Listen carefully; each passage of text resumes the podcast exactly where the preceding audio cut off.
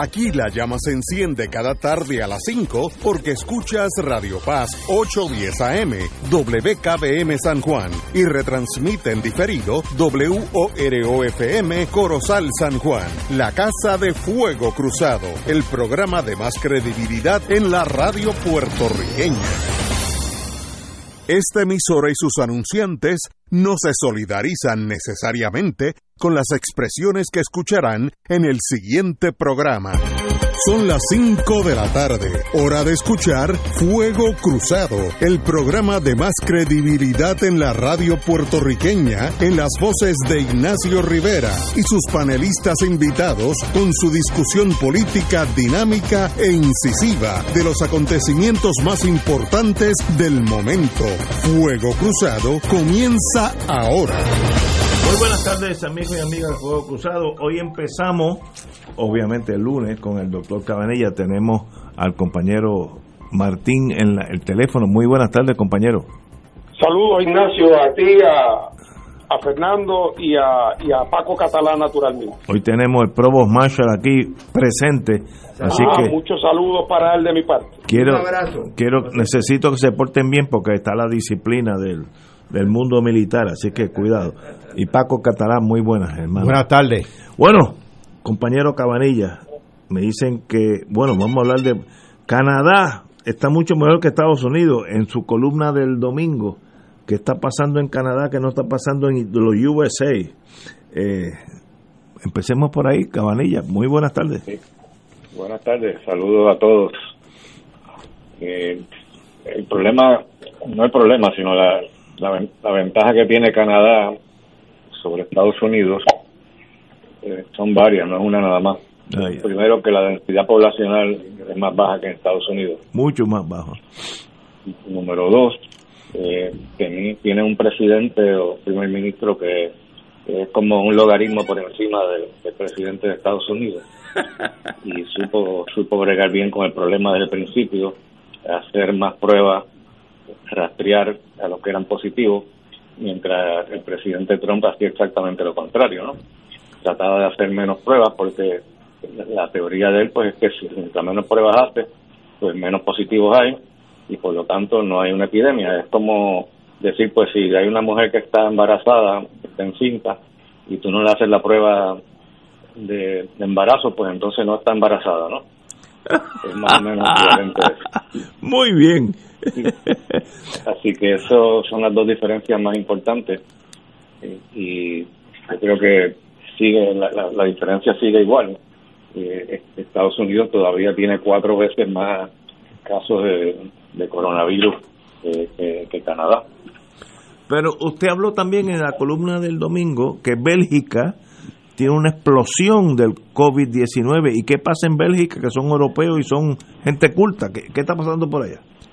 Bueno, en Bélgica el problema es muy diferente. En, en Bélgica el problema principal es que tienen eh, una diversidad o una heterogeneidad en cuanto a idiomas y culturas. ¿Verdad? Flamenco tienen, y, eh, y Sí, francés. exacto. Tienen va- varias varias regiones de- de- del país que hablan eh, idiomas diferentes y que tienen una cultura diferente. Hasta el punto que tenían o que tienen eh, nueve, nueve ministros de salud. Y como puse en la columna, pues cuando tienes nueve personas a cargo, pues básicamente no tienes nadie a cargo. Exacto.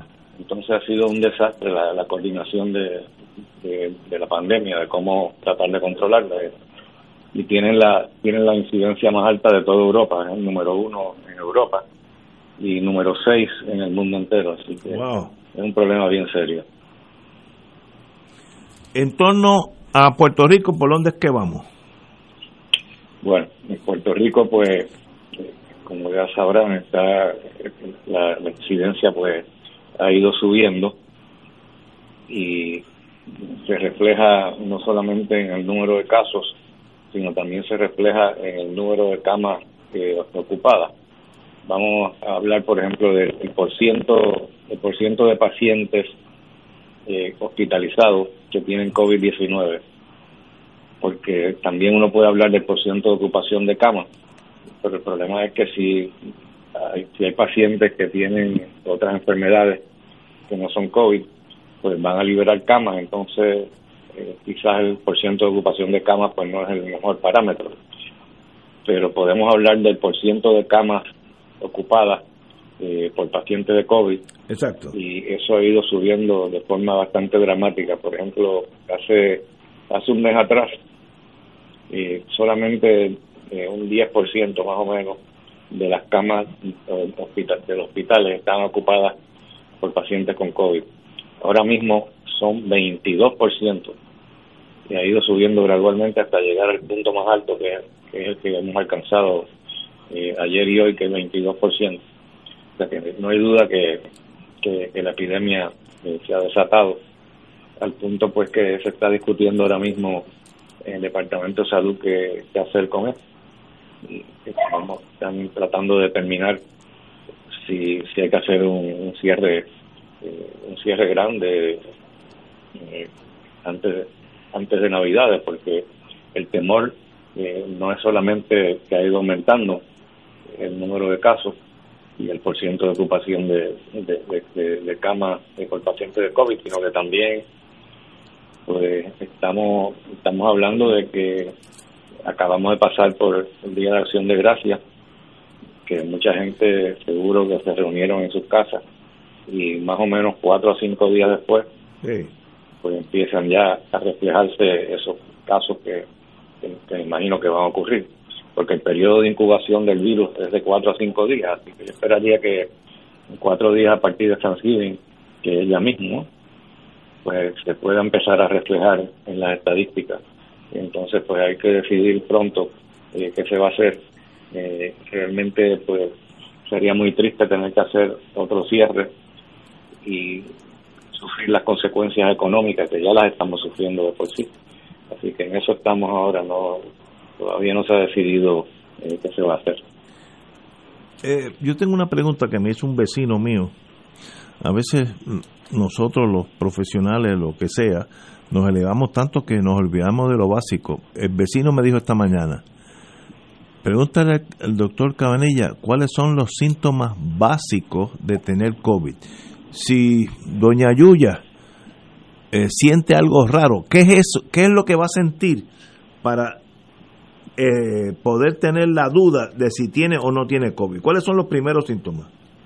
Mira, en Puerto Rico eh, los síntomas son un poco diferentes, la frecuencia por lo menos, a la de Estados Unidos. En Puerto Rico el síntoma más frecuente es lo que llamamos mialgia, que no es otra cosa que un nombre sofisticado para, para dolor muscular generalizado. Ajá, ok. Entonces también tenemos eh, tos, eh, que es sumamente común. Así que esos dos síntomas son los, son los más comunes. Pero hay veces que se presenta de una forma atípica. Eh, por ejemplo, hay pacientes que se, que, se, que se diagnostican eh, porque tienen diarrea muy poca gente piensa en coronavirus cuando el paciente, una persona desarrolla diarrea. Pero yo he tenido pacientes, por ejemplo, que se han tenido que hospitalizar porque tienen diarrea y están deshidratados y al hospitalizarse inmediatamente de rutina pues le hacen una prueba de COVID y dan positivo y eso sabemos que, que diarrea es bastante común como síntoma de coronavirus no quiere decir obviamente que, la mayor parte de la gente que tiene diarrea tiene coronavirus. Es lo contrario, la mayor parte no lo tiene. Pero si no se le quita y el paciente eh, sigue malo por varios días, pues, pues siempre hay que pensar en eso, porque, porque el, tracto intestinal eh, tiene lo que llamamos receptor ACE2, AC2, español, y ese es el receptor por donde entra el virus. el virus tiene una proteína en la superficie que se llama la proteína S. Y esa proteína S es la que se pega al receptor y ese receptor está presente en la nariz, en los pulmones y en el tracto intestinal. Y por eso es que la vacuna es tan importante, porque la vacuna crea anticuerpos en contra de la proteína S entonces no permite que el virus entre al cuerpo. Y además de esos síntomas que le acabo de mencionar, pues también fiebre es otra otra, otro síntoma importante. Eh, un paciente con un catarro común y corriente prácticamente nunca le va a dar fiebre. Si tiene síntomas de catarro y tiene fiebre, hoy en día pues hay que, pensar inmediatamente en, COVID-19. Eh, si bien recuerdo, usted indicó que los que, tom, los que toman, creo que es B de bueno 3 o, D3, eh, eh, le ayuda al COVID. de, ¿De qué estamos hablando? Pues sí, fíjate, cada vez hay más evidencia a favor de que la vitamina D inhibe o pues, protege a uno de, la infección con coronavirus. Pero no solamente eso, sino que parece que también eh, protege a uno en cuanto a la severidad. O sea, que, que si te da coronavirus... Te da menos. Y tiene un nivel de vitamina D normal en tu cuerpo, te va a dar menos malo. Aparentemente la vitamina D, lo que se piensa es que es un, lo que llamamos un inmunomodulador, o sea que modula el sistema inmune y evita que, la reacción en contra del virus sea demasiado exagerada, porque sabemos que lo que está matando a las personas realmente no es el virus, es la reacción del cuerpo en contra del virus. Veo, sí. La reacción es muy exagerada, pues entonces te da, una inflamación severa en los pulmones y ahí es donde viene lo que llamamos la, la tormenta de citoquina, que es lo que te mata usualmente. Eh, usted dice D de dedo 3, no es, no es sí, sí, lo que pasa es que hay varios, varios tipos de vitamina D, pero D3 es la que se produce normalmente por el cuerpo. Cuando te pones al sol, tu cuerpo produce vitamina D3. Veo. Entonces lo que se vende pues mayormente en la, en la farmacia es la vitamina D3 muy bien. ¿Y, ¿Y, esa es lo que usted recomienda en esto, en esta pandemia? Sí, sí. Muy bien. Eh, en torno, ya pasamos las elecciones y hubo un brinco, lo mismo ahí en Estados Unidos, y ahora viene San Giving y viene otro brinco y viene, viene Navidad y viene otro brinco. ¿Usted cree, como dijo el doctor Fauci, que va a haber un spike on top of the spike, un brinco encima del brinco? ¿Por dónde usted lo ve? Bueno, ese es el temor grande. Y es razón que ahora mismo en el Departamento de Salud hay tanta preocupación y que se está discutiendo exactamente cuál será el próximo paso, si debe haber un cierre completo o un cierre parcial, qué por ciento de cierre va a haber, todo eso pues está en discusión. Y hay que mirar este, todos los datos, pero pero se, ve preocupante la situación. Porque no queremos llegar a, abrumar los servicios de salud, ¿no? Que, llegue al punto en que, el, que, no haya suficientes camas en los hospitales. Así que eso se está, está ahora mismo discutiendo. Me, me preguntan, un doctor amigo, pero doctor en otras áreas, si llega la vacuna y el virus va a mutar, ¿vale la pena ponérsela? Doctor. Bueno, no sabemos si el virus va a mutar. El, el, virus definitivamente tiene la capacidad de mutar, pero las mutaciones pueden ser en diferentes partes del virus. El virus es una entidad sola, sino que tiene varias, varios componentes. El componente más importante es el de la proteína S, como dije ya, porque esa es la proteína que se pega al receptor en el cuerpo humano, el ACE2, el receptor ACE2, y ahí que, entonces penetra en el cuerpo. Si la mutación no es en la proteína S, pues entonces no importa la, la, vacuna, o sea, no va a haber resistencia a la vacuna. Que la vacuna funciona en contra de la proteína S. Ahora, lo que yo sí mencioné no hace mucho es la cuestión esta de, los de, los bisones. Recuérdense que los, bisones, los en inglés se llaman mink, Los, los minks. Eso pues eh, han desarrollado al infectarse una cepa de virus que tiene una mutación en la proteína S. Y, ese es el temor grande, que, se vaya a propagar esa, esa mutación por el mundo entero. Habría que buscar otra Por el momento eso no ha ocurrido. Wow. Sí, eso no ha ocurrido por el momento. Eh, los, los seres humanos en Puerto Rico que, tienen, que contrajeron influenza son más susceptibles al COVID, estoy preguntando preguntas que me, me mandan los, los compañeros de, este programa. Eh, la influencia del COVID, ¿son dos, dos mundos aparte o algo relacionado? Totalmente diferentes, son virus que no tienen nada que ver uno con el otro. Así que no, no hay nada eh, que, te haga más susceptible si te da influenza. Lo que sí es que se piensa, aunque todavía los datos que hay en cuanto a eso pues no son contundentes, pero hay cierta evidencia que la vacuna de influenza te puede proteger parcialmente en contra del coronavirus. Ah. no porque tengan ninguna relación directa, pero es lo mismo que habíamos hablado acerca de la, de la vacuna de sarampión, que te puede proteger. Interesante. Y es porque son dos virus diferentes, pero hay también una protección general, o sea que, que, la, que la vacuna de influenza, tanto como la vacuna de sarampión, te pueden estimular el sistema inmune de una forma no específica. Ya, no es que vayas a, crear anticuerpos en contra del virus del coronavirus, pero que es una, es una protección inespecífica que, que, estimula el sistema inmune de una forma generalizada. Eh, compañero Martín, ¿usted está en la línea? Sí, estoy en línea, cómo no, y tengo una, una preguntita que es la siguiente. Eh, eh, doctor, habida cuenta de lo importante que es el dato sobre la, la tasa de positividad, es decir, sobre el porciento de gente que, que se le hace la prueba que sale positivo. Eh, eso parece ser universalmente aceptado, que un dato importante. Nosotros llevamos aquí ocho meses en Puerto Rico, ocho meses, bregando con este lío ¿Cuál es la explicación, si es que hay alguna, de por qué todos los días el Departamento de Salud, que informa las pruebas positivas, ¿por qué no nos dice también cuántas resultaron negativas para poder sacar la tasa de positividad?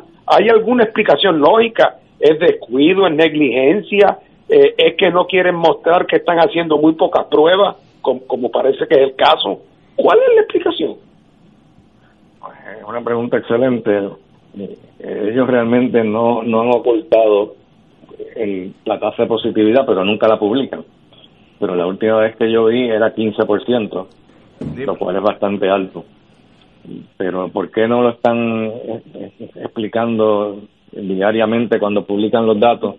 realmente no sé, pero voy a preguntar a ver por qué no publican eso porque antes nos daban la información de cuántos eran, cuántas pruebas se hacían y qué por ciento eran positivos. Ahora solamente nos dan el número de positivos, como tú dices. porque parece que también es cierto, por lo que he podido ver, que es que nosotros, comparados con otras jurisdicciones equivalentes, quiero decir con eso en este momento, con otras jurisdicciones en Estados Unidos. Eh, yo estoy pendiente, tengo una hija que vive en Massachusetts Así que, por ejemplo, pues yo estoy pendiente de las estadísticas de Massachusetts y veo, por ejemplo, que eh, estamos hablando de que casi han hecho pues, el, número de pruebas que allí se hacen es una cosa que es a una en, en, el orden de, de 10 a 15 veces más pruebas que aquí. aquí también ¿Por, qué estamos tan atrás en esto? Eh, por varias razones. Eh, y, no es porque el Departamento de Salud no quiera hacer las pruebas, porque de hecho ya tuviste que en, los peajes sí, están claro. haciendo las pruebas de, antígenos. Eh, el problema que estamos teniendo también es que no hay suficiente reactivo. Ahora, ahora mismo hay laboratorios que tú le mandas a hacer la prueba molecular y no la pueden hacer porque no tienen suficientes reactivos. No nos están mandando suficientes reactivos. Así que no, no, entiendo a qué se debe esa, esa diferencia con Massachusetts pero obviamente aquí pues hay, hay interés en hacer las pruebas pero muchas veces no se pueden hacer y hay que uno tiene que recurrir a otro tipo de pruebas como la prueba de antígeno claro o la prueba de, de sangre la que llaman la prueba rápida de sangre ahora mismo pues hay una prueba molecular que se llama ID Now y esa prueba pues es una prueba molecular también pero que no es eh, no es tan tan, eh, precisa como la prueba que llamamos de, de PCR. Bueno, pues muy bien. Pues gracias, doctor. Buenas tardes, doctor Cabanillas. Hola, Mira, tengo dos preguntas que a mí me parecen hasta imprudentes, pero nacen de una discusión pública y la vi también, eh, la discusión, no en Fox News, sino en NBC, te lo garantizo. La, primera es, te las voy a hacer de corrido, porque pues quizás están relacionadas. La primera es que Pfizer ha estado insistiendo en que le aprueben la vacuna en términos de emergencia, pero hay una discusión sobre los efectos secundarios de la vacuna o más bien sobre la falta de información, de educación sobre los efectos secundarios que paradójicamente el carecer de educación sobre el particular puede resultar adverso en la aceptación del público a la vacuna. Entonces la segunda pregunta es cierto escepticismo que circula en, el, en algunos médicos congelación a la información oficial que dan los gobiernos, eh, inclusive congelación a la, a la, a la, información sobre la, pandemia propiamente, eh, y eso pues también crea confusión en el público, porque son, por lo menos, supuestamente son médicos, y eh, esa pregunta nos ha llegado aquí a la mesa. Empezar por la primera, que es la, vacuna hasta ahora no se ha publicado en ninguna revista científica los resultados de las dos vacunas. Están solicitando eh, permiso de para uso de emergencia. Son la vacuna de Pfizer y la vacuna de la compañía Moderna. Y lo único que sabemos es que a través de declaraciones que han hecho a la prensa diciendo que, que son 95% efectivas, y que no tienen ninguno efectos secundarios serios. Yo asumo que esto es, correcto, pero cuando ellos sometan eso a la FDA, la FDA te aseguro que va a mirar eso con una lupa antes de, darle el, permiso. Y eventualmente, pues me imagino que saldrá en la, en la revista científica. Pero aparentemente, por lo menos según nos dice la compañía, pues son bastante seguras. Yo sé que la otra vacuna, la de AstraZeneca, esa sí pues ha tenido problemas más serios en términos de efectos secundarios.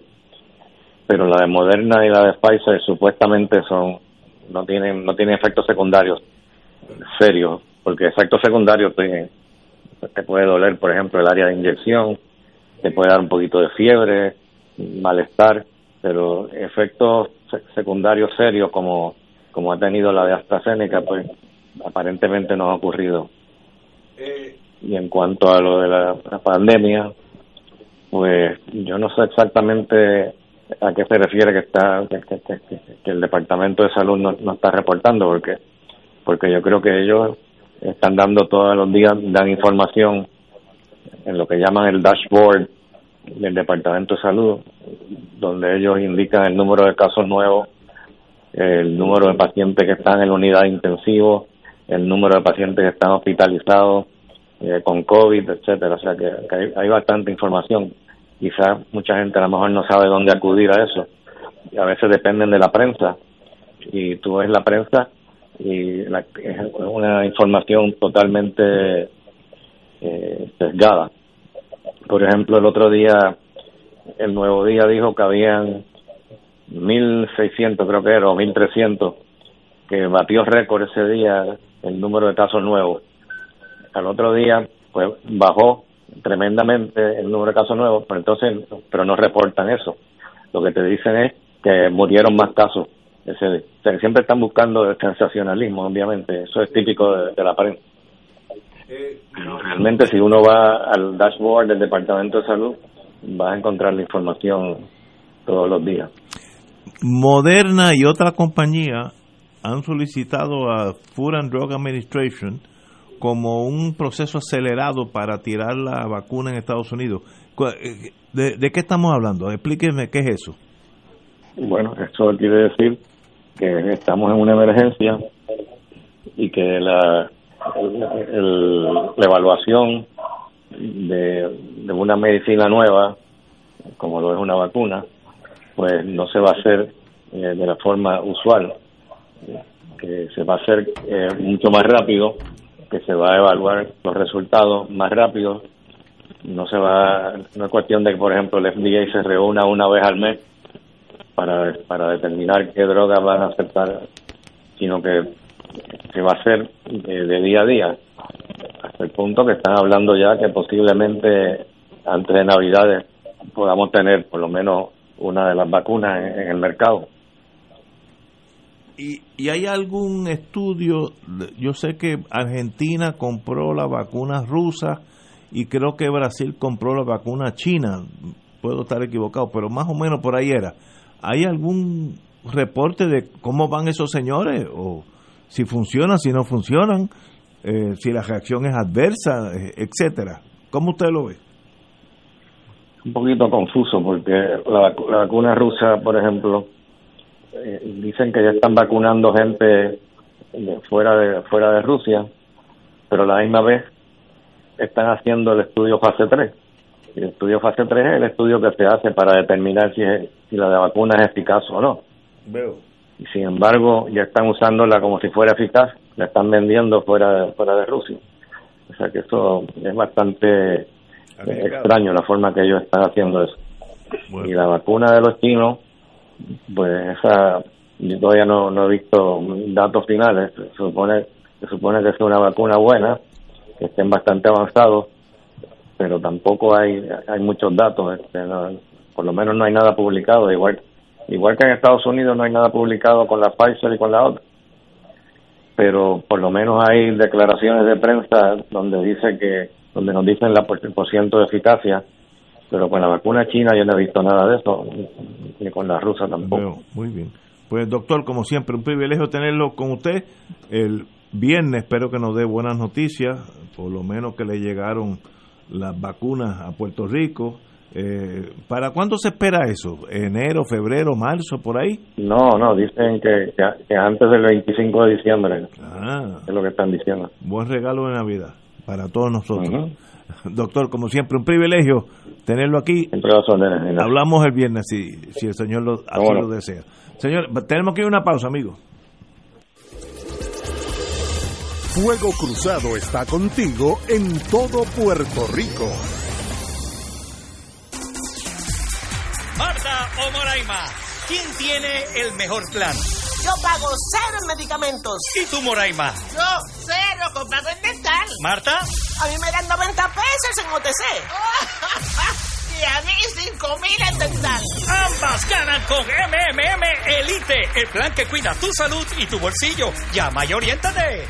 MMM Healthcare LLC es un plan HMO con un contrato Medicare. La afiliación en MMM depende de la renovación del contrato. Del 1 al 4 de diciembre del 2020, Radio Paz 810 AM celebrará su Radio Maratón, un adviento en clave misionera, donde oraremos por las intenciones de nuestros radioescuchas. Durante estos días recaudaremos fondos para continuar anunciando el Evangelio a todos los rincones de Puerto Rico a través de las ondas radiales. Esperamos tu llamada del 1 al 4 de diciembre del 2020. Podrás aportar a través de la ATH móvil de Radio Paz. Contamos con tu generosidad.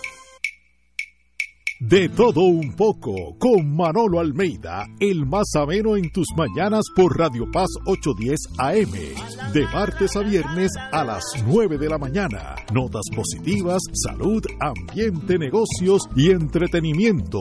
Manolo Almeida, doctora Bárbara Bustillo y la periodista Frances Raya. De todo un poco, martes a viernes por Radio Paz. ¡Estamos vivos! AESA, la pequeña gigante, te invita a sintonizar su espacio radial AESA Informa todos los jueves a las 4 y 30 pm. Se estará ofreciendo información relevante a los pensionados y jubilados de Puerto Rico. Te esperamos AESA Imparable, auspiciado por MMM Alianza.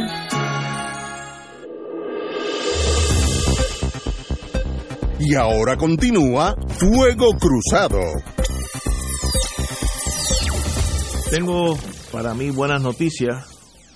Yo hace unos días con un grupo de amigos allá en el viejo San Juan indiqué que si yo hubiera, si yo fuera gobernador, yo hubiera nombrado a Domingo Emanueli, el amigo, abogado, hombre de los medios también, eh, secretario de Justicia. Y hoy me entero, hoy, de carambola, que el gobernador Pedro Pierluisi nombrará al veterano abogado Domingo Manueli, no es tan veterano porque es mucho más joven que yo, y yo no apenas cualifico como veterano, como secretario de Justicia.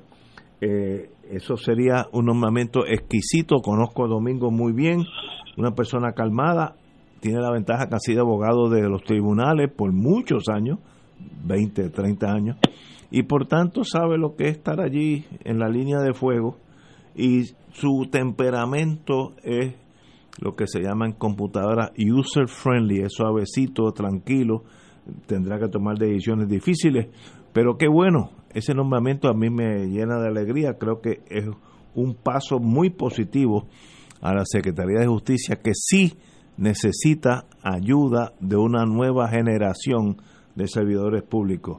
Eh, compañero Martín. Bueno, pues mi problema, Ignacio, es que no, creo que te pueda yo ayudar mucho aquí porque yo al licenciado Emanueli, pues lo he conocido de hola, ¿qué tal? Podemos haber coincidido en uno que otro panel en algún momento a lo largo de los años, pero francamente yo no, no, lo, no, no lo conozco, no lo conozco profesionalmente, no lo conozco personalmente, eh, así es que no estoy, no estoy en posición de juzgar, ¿verdad? Eh, ni de hacer eh, una, una predicción. Eh, eso es una posición muy importante. Muy importante. porque de todos los miembros del gabinete, el secretario de Justicia tiene la responsabilidad especial de tener que en un momento dado decirle, gobernador, eso que usted quiere no se puede o gobernador, eso que usted hizo no lo puede hacer. Eh, es un rol complejo constitucionalmente, porque por otro lado, obviamente, está allí eh, es un nombramiento de confianza del gobernador. Eh, pero tiene que ser alguien que tenga un carácter independiente y que sepa que la vida continúa.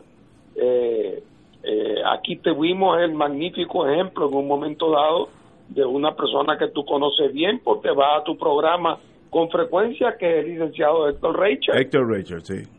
Pues Héctor Rachel paró en seco a Carlos Romero Barceló. ¿Y lo votaron?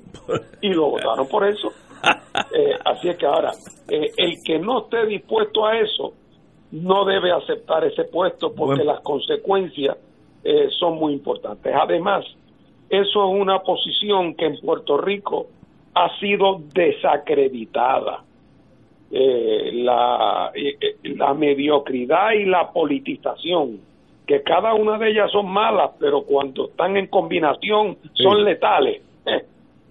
la combinación de mediocridad y politiquería, busconería, amiguismo que ha habido en el Departamento de Justicia de Puerto Rico por demasiado tiempo es una eh, crea una, un, ambiente donde el reto es enorme. Para colmo de cuento, un departamento que los profesionales que en una época ocupaban las posiciones de las posiciones de combate en el departamento, no las más visibles, pero las de la pelea día a día, en la división de litigios, en la división de opiniones, en la oficina del procurador, la mayor parte de esa gente se ha ido porque Justicia siguió la tradición de los gobiernos de Puerto Rico de ir subcontratando y subcontratando hasta, hasta que se quedó en el esqueleto con uno que otro eh, eh, funcionario probo y de calidad, casi por vía de excepción, y demasiados primos y parientes de primos eh, en posiciones de, de poquísimo rendimiento. Así que el reto que tiene es enorme, además va a entrar en un momento donde la política del país está muy muy crispada como tiene que ser, porque es un momento de, profundísima crisis para el país eh, y habrá que ver eh, que, cuál es la actitud.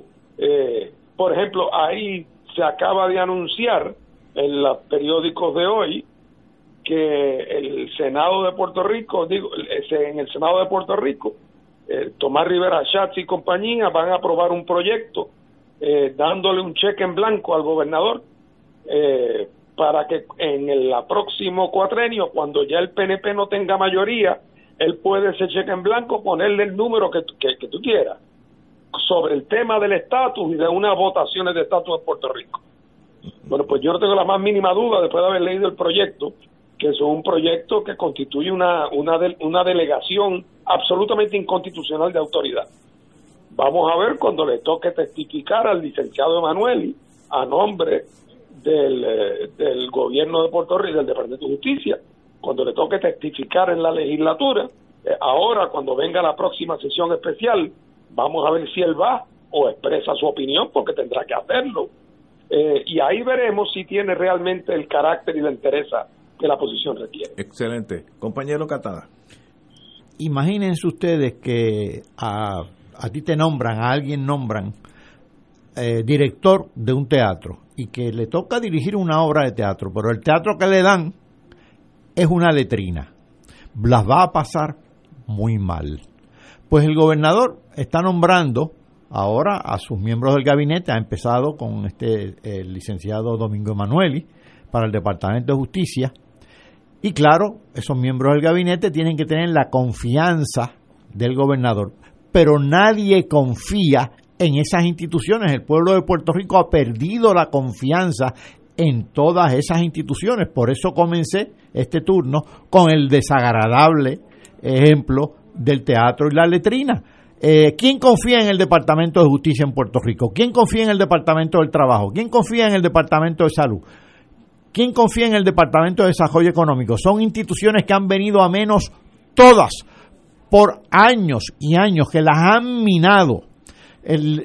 Aquí el, dicho en la, en la calle es que el Departamento de Justicia hace años que no sirve para nada, que aquí no se enjuicia a nadie.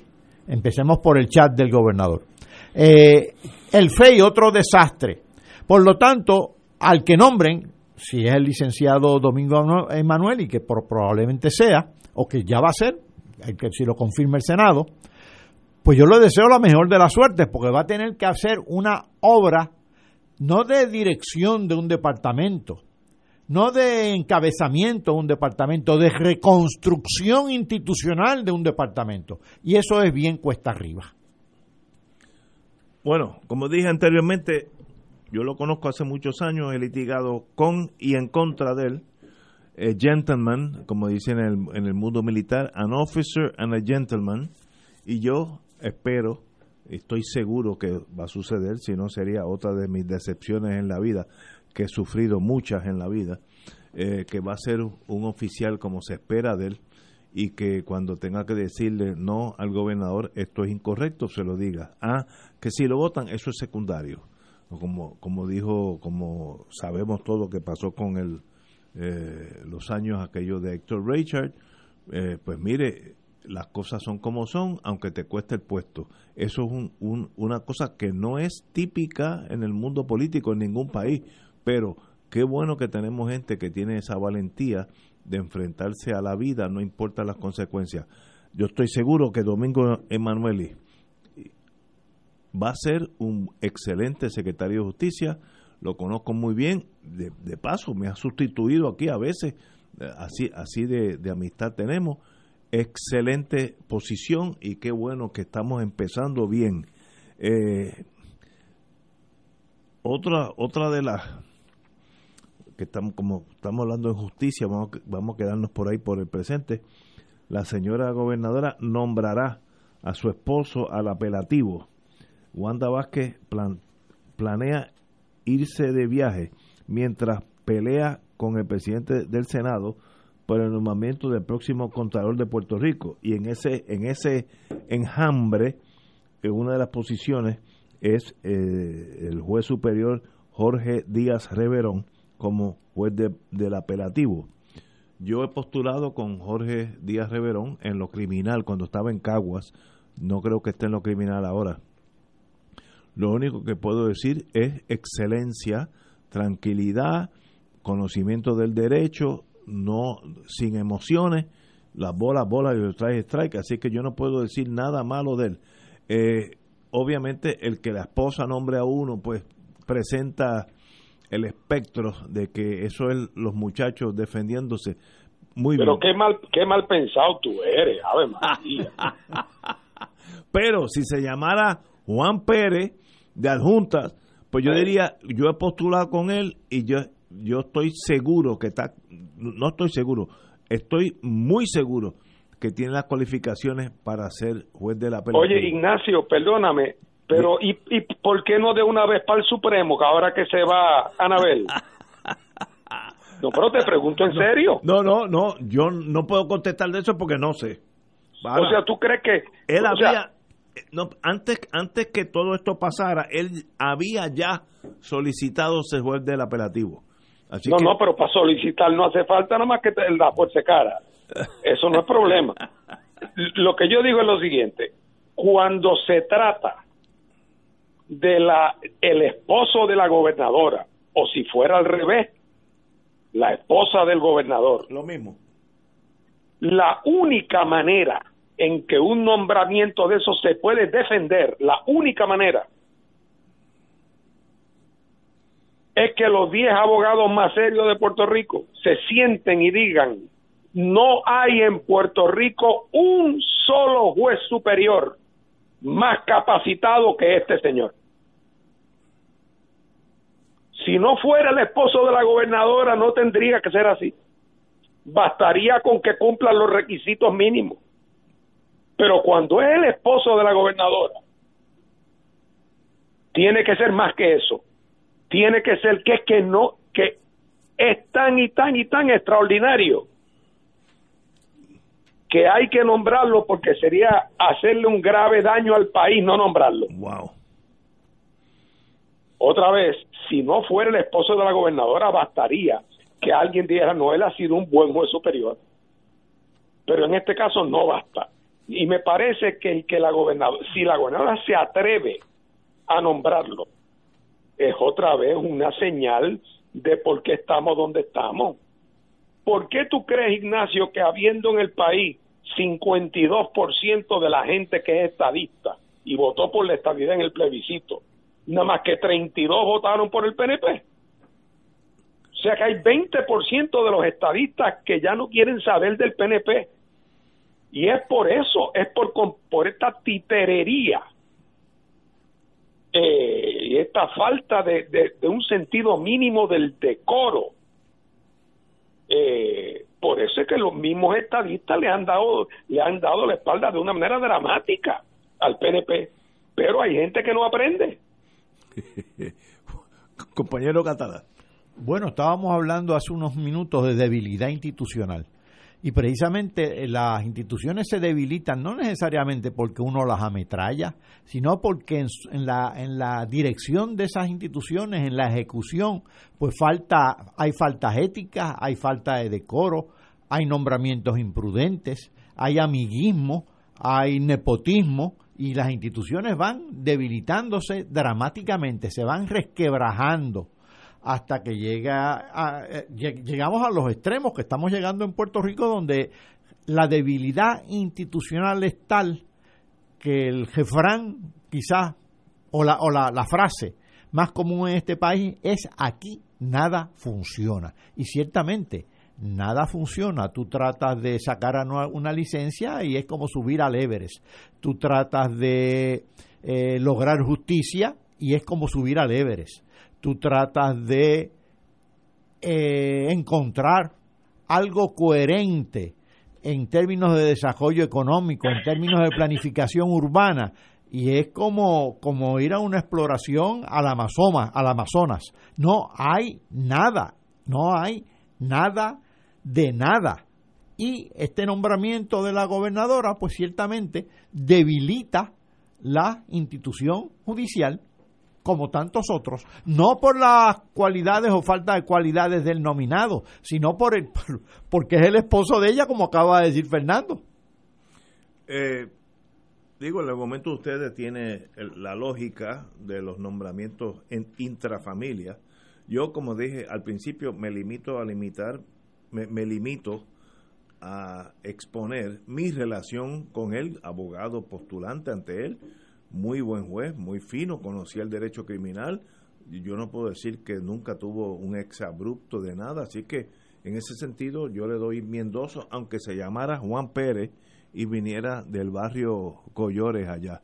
Eh, así que, pero se enfrenta uno a esta, esta problemática de que es un nombramiento de la esposa hacia el esposo, y comprendo eso, pero yo limito mi experiencia, igual que hace uno o dos años, todavía estaba el compañero Gallizaki, yo hablé muy negativamente de un juez de Carolina que no tenía temple, no tenía temple de, jurista en el sentido de juez y era abusador y déspota. Y lo dije aquí y él contestó y nos pusimos de, de cara a cara ante el país, como decían antaño. Pero esa es mi posición porque yo estuve allí yo lo vi y ese no servía para ser juez. Ah, que sea un genio en otra cosa, sí, pero para juez, cuando tú tienes que bregar con el ser humano, ahí sacó F. Este tiene A. Ah, si eso lo cualifica para el, para el circuito, para eso están los legisladores de este país. Eh, oye, perdóname, Ignacio, tú sabes que en Puerto Rico y en muchos otros sitios del mundo, en las leyes que prohíben el nepotismo, siempre hay unas excepciones, ¿verdad? Exacto. Eh, y esas excepciones son, bueno, si tú puedes probar que es que la única persona que puede hacer ese trabajo en Puerto Rico es tu hija, porque tiene siete doctorados en ese tema y es la única que sabe cómo se cómo se maneja esa máquina, pues entonces aunque sea tu hija, no es nepotismo, es que sería una tragedia para el país si tú no la nombras. Y, y, eso no quiere decir, por lo tanto, que ella no tiene derecho a ganarse la vida, pero es que te, hay que balancear los intereses. Yo no tengo ningún problema con que la gobernadora en un momento dado diga, mire, lo que pasa aquí es lo siguiente, que para esta posición, la única persona en Puerto Rico que puede hacer ese trabajo es mi marido. Y por lo tanto, digan lo que digan, esto no es nepotismo, esto es para proteger al país. Oye, pero yo no, es más, te pregunto, pero retóricamente, no me tienes que contestar, no me tienes que contestar. Te voy a contestar. ¿Tú no crees que hay en Puerto Rico cuatro, cinco, seis o siete, ocho jueces superiores oh. que son, vamos a decirlo, tan buenos o mejores en términos de formación y en términos de manejo de sala.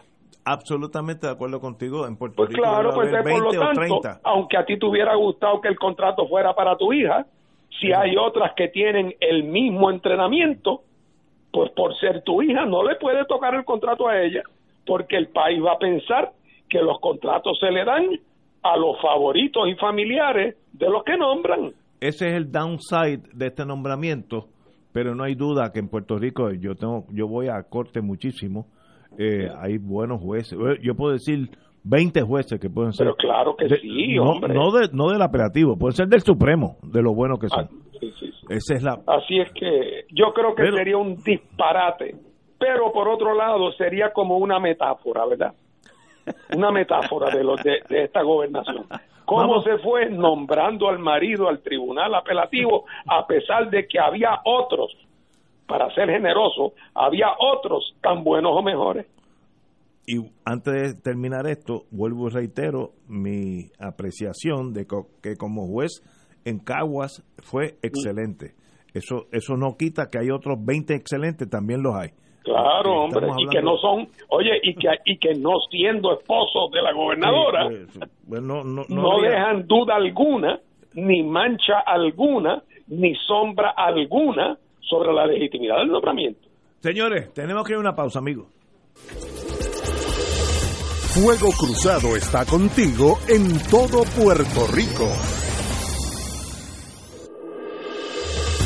Fuego Cruzado, el programa de más credibilidad en la radio puertorriqueña, es ahora la tribuna abierta de análisis noticioso, con diversas perspectivas que exploran el trasfondo de lo que acontece a diario y cómo nos afecta. Escucha Ignacio Rivera y sus panelistas invitados de lunes a viernes en Fuego Cruzado en transmisión diferida a las 10 de la noche por Oro 92.5 FM. En Oro 92.5 FM, Radio Paz 810 y el Canal 13 estamos trabajando a tono con la emergencia que en estos momentos está viviendo Puerto Rico. Estamos ofreciendo nuestros servicios al máximo con el personal disponible según nos permitan las circunstancias. Si tiene un mensaje para ofrecer a sus asociados, clientes o personal, solo tiene que llamar al 787-349-7949, 787-552-0825 y nuestros empleados le comunicarán al personal de ventas para atender su necesidad. A nuestros clientes estén en comunicación con su ejecutivo o ejecutiva de ventas que continúan ofreciendo sus servicios como de costumbre. Recuerden los teléfonos 787-349-7949 y 787-552-0825.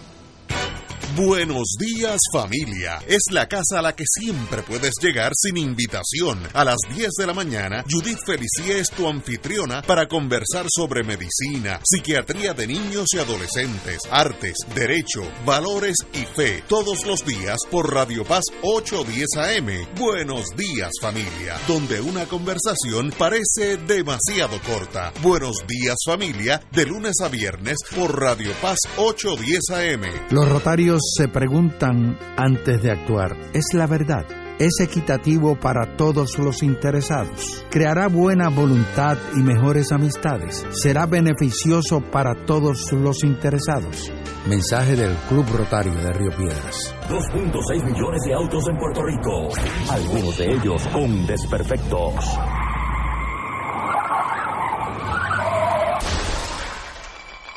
Autocontrol. Tu carro. Tu carro. Tu mundo. Lunes a viernes a las 11 de la mañana por Radio Paz 810 AM.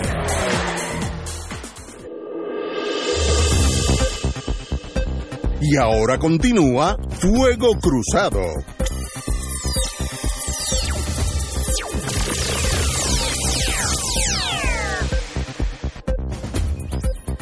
Bueno, amigos y amigas, vamos al. Ya que estamos en los tribunales, quedémonos un ratito. Hoy se sentenció a Ivonne Falcón Nieves a ocho años de prisión, no en probatoria, por el caso federal contra Anaudi Hernández. Me sorprendió la, la cantidad de años, de, a decir la verdad.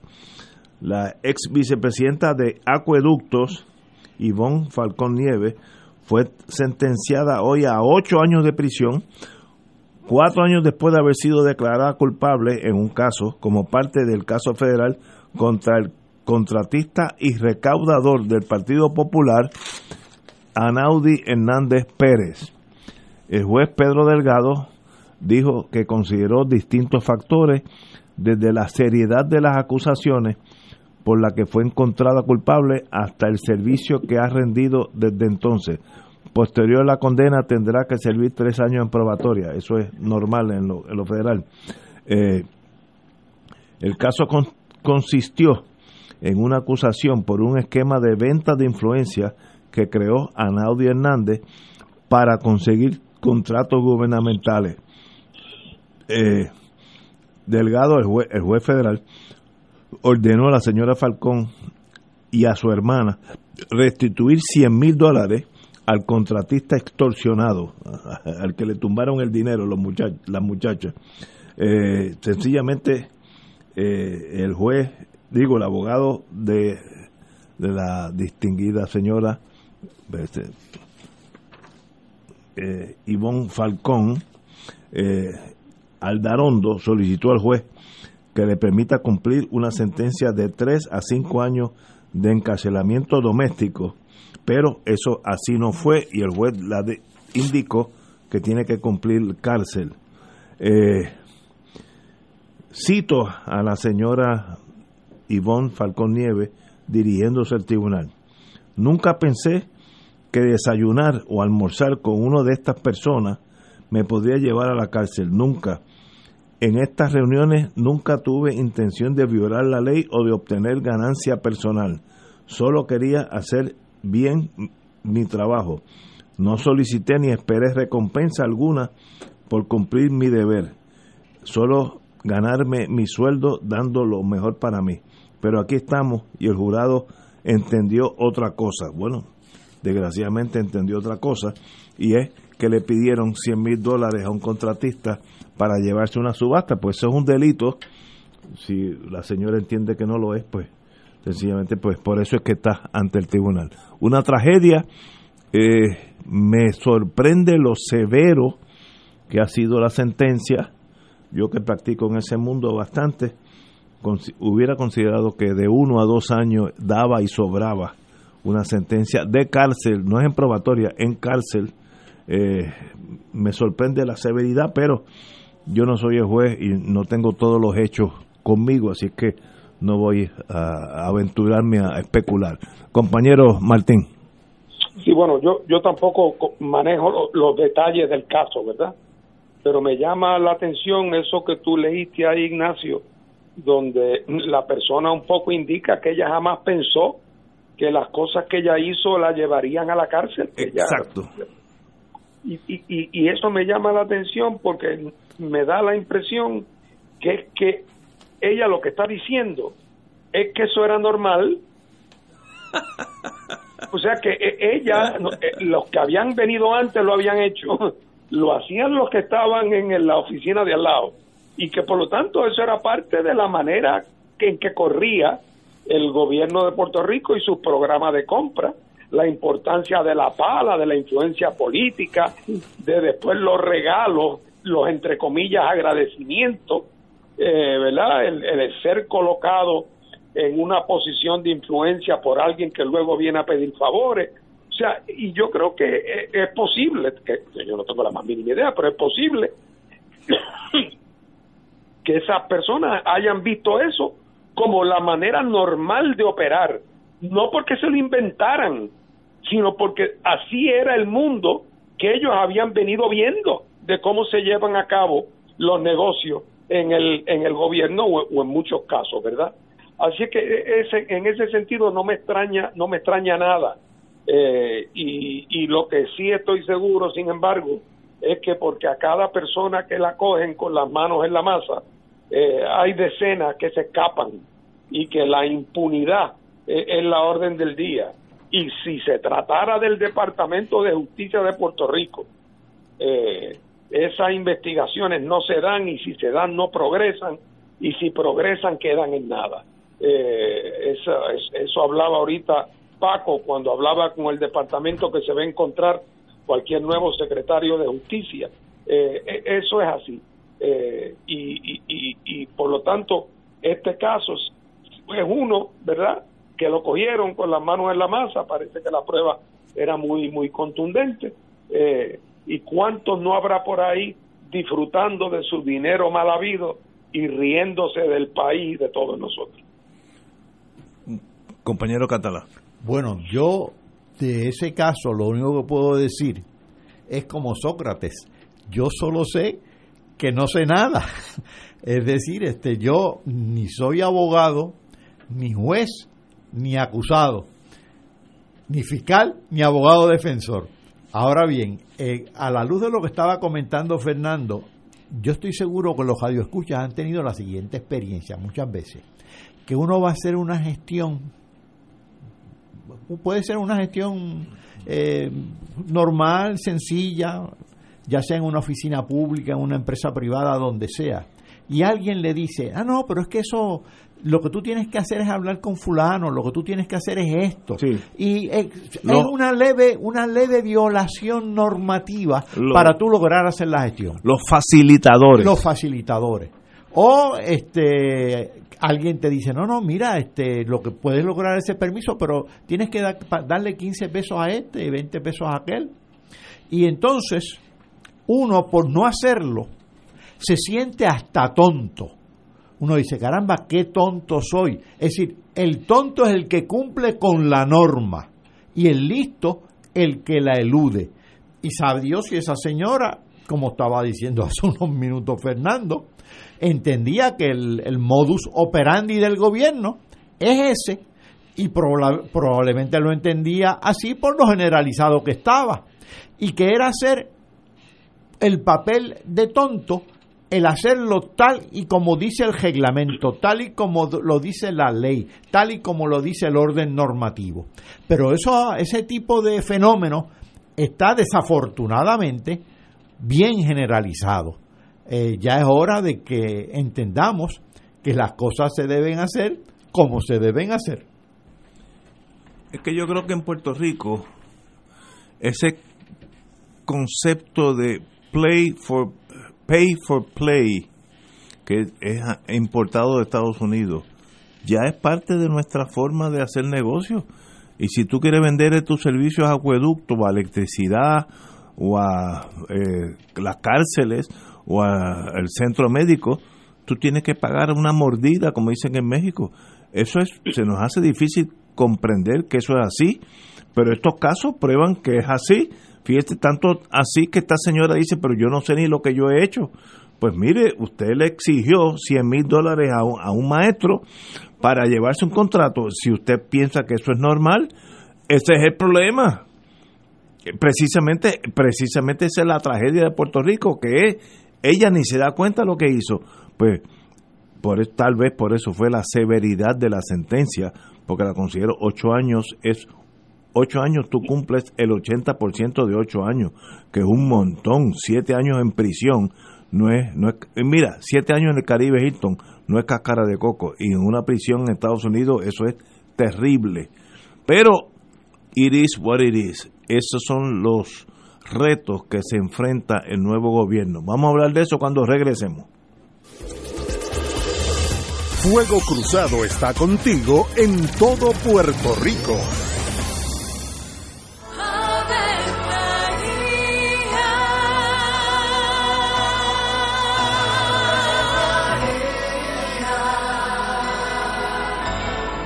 El ángel del Señor anunció a María. Y ella concibió por obra del Espíritu Santo. Dios te salve María, llena eres de gracia, el Señor es contigo. Bendita tú eres entre todas las mujeres, y bendito es el fruto de tu vientre Jesús. Santa María, Madre de Dios, ruega por nosotros pecadores, ahora y en la hora de nuestra muerte. Amén. He aquí la esclava del Señor. Hágase mí según tu palabra. Dios te salve María, llena eres de gracia, el Señor es contigo. Bendita tú eres entre todas las mujeres y bendito es el fruto de tu vientre Jesús. Santa María, Madre de Dios, ruega por nosotros pecadores, ahora y en la hora de nuestra muerte. Amén. Y el Verbo se hizo carne. Y habitó entre nosotros. Dios te salve María, llena eres de gracia, el Señor es contigo. Bendita tú eres entre todas las mujeres, y bendito es el fruto de tu vientre Jesús. Santa María, Madre de Dios, ruega por nosotros Ruega por nosotros, Santa Madre de Dios. Para que seamos dignos de alcanzar las promesas de nuestro Señor Jesucristo. Oremos. Derrama, Señor, tu gracia sobre nosotros, que por el anuncio del ángel hemos conocido la encarnación de tu Hijo, para que lleguemos por su pasión y su cruz a la gloria de la resurrección, por Jesucristo nuestro Señor. Amén. Gloria al Padre, al Hijo y al Espíritu Santo. Como era en un principio, ahora y siempre, por los siglos de los siglos. Amén.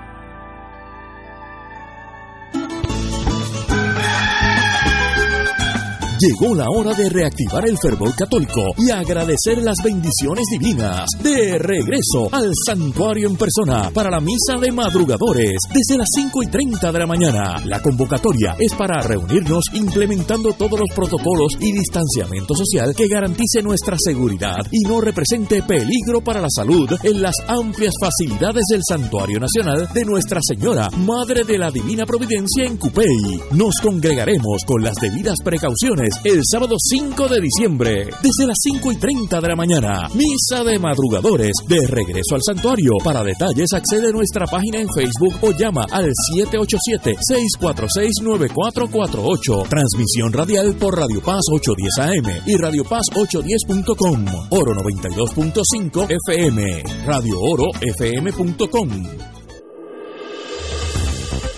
Aquí la llama se enciende cada tarde a las 5 porque escuchas Radio Paz 810 AM, WKBM San Juan y retransmite en diferido WOROFM Corozal San Juan, la Casa de Fuego Cruzado, el programa de más credibilidad en la radio puertorriqueña.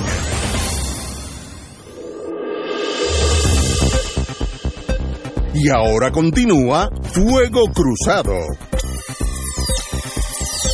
Regresamos, Boys and Girls de Fuego Cruzado. Yo tengo, cuando uno se pone ya en los años, pues uno empieza a dar consejos. usualmente nadie escucha a uno, porque eso es parte de la frustración de, de los mayores de edad. Pero yo le doy al amigo y licenciado Pierluisi, gobernador de Puerto Rico, en enero 2, una misión, una, arregle eso nada más, y sería una bonanza para Puerto Rico. Estoy hablando de la permisología. La permisología es como una, una muralla china que se ha estructurado a través de años de burocracia, donde todo es bien complejo en, en, poder enfrentarse a él. Eh, y si él pudiera agilizar la permisología, sería para Puerto Rico una bonanza, crearía decenas de miles de empleos, eso nada más. Y yo como he estado bregando en mi vida como profesional, en muchos casos con la permisología, y tuvo un, momento en mi vida donde yo tenía dos estados donde iba a buscar permiso, aquí y en Florida. Y cuando yo volaba a Florida, en un día yo podía hacer, sin abogados y sin compañeros y sin eh, facilitadores, lo que aquí tomaba un año con abogados de primera. Y, y sencillamente eso es una muralla infranqueable que se ha estructurado aquí, que para abrir un negocio, el permiso de licores te puede chupar un año, los bomberos, si no vienen, tú no puedes abrir, todo es un problema que toma meses y tú con el lugar cerrado, con la planta cerrada, etcétera, etcétera. Yo estuve envuelto en unos americanos de, de Seattle, Washington, eh, que querían eh, rehabilitar el dry dock, el, ¿cómo se llama dry dock en español? Eh, el, muelle seco. El, dique de carena, como dicen en... dique de carena. Dique de carena. Y están en Santo Domingo porque no pudieron con la adversidad permisológica aquí y querían aquí porque aquí hay los yates que ellos querían arreglar están más aquí que allá y se fueron para allá. Desgraciadamente, Pierluisi atienda a eso y usted tendrá en sus manos la victoria de Puerto Rico en cierto sentido. Si no, esto va a seguir costándole decenas de miles de empleos a los puertorriqueños por burócratas que el, señor de los bomberos, para que tú abras tu restaurante, el único que hace eso se fue de vacaciones y regresa en enero y tú estás cerrado de aquí enero. Y eso en Puerto Rico pasa así una cosa espantosa, pero it is what it is. Martín. Bueno, yo, si yo llegara mañana en un avión, en un cohete de Marte, y, oyera lo que tú has dicho, yo diría que eso es como es por dos razones. La primera, obviamente porque al público en general no le molesta lo suficiente como para que los políticos se cuiden de no hacer a la gente esperar. Correcto. Y en segundo lugar, la segunda explicación es porque en ese esquema, en ese laberinto permisológico, obviamente hay sectores, personas que se benefician. También, correcto. Porque si no se beneficiaran, no mantendrían el sistema. Y yo creo que es una combinación de un nivel de exigencia muy bajo por parte del público, y público digo todos nosotros, el país entero, y por el otro lado, una mafia, eh, pues porque cada vez que el, la licencia de licor se concede, hay un comerciante cercano que va a tener una competencia que antes no tenía. Eh, así es que eso es un mundo complicado y requiere una actitud de vigilancia. Yo me acuerdo si no recuerdo mal, en 1965 yo escuché por primera vez o vi en televisión un mensaje del gobernador de Puerto Rico sobre el estado del país. Fue Roberto Sánchez Vilella, recién electo en el 64. Yo estaba en escuela superior y recuerdo aquel mensaje. Y él hizo dos propuestas en su mensaje sobre el estado del país que yo creo que las han hecho todos los gobernadores desde entonces hasta el sol de hoy. Y no las olvido. La primera era esa, que el famoso red tape, las cintas rojas, la complicación burocrática en ARPE o en la Junta de Planes, entonces que esto había que romperlo para facilitar el movimiento del comercio y para estimular el desarrollo económico. Esa era la primera. Y la segunda era que había que abrir las oficinas de ciertas agencias gubernamentales los sábados para que gente que trabajaba los cinco días de la semana y que no tenían tiempo para ir a hacer sus trámites a las agencias gubernamentales pudieran los sábados ir a hacerla. Me acuerdo. Esas dos cosas se empezaron a prometer, oye, y no parecían cosas complicadas.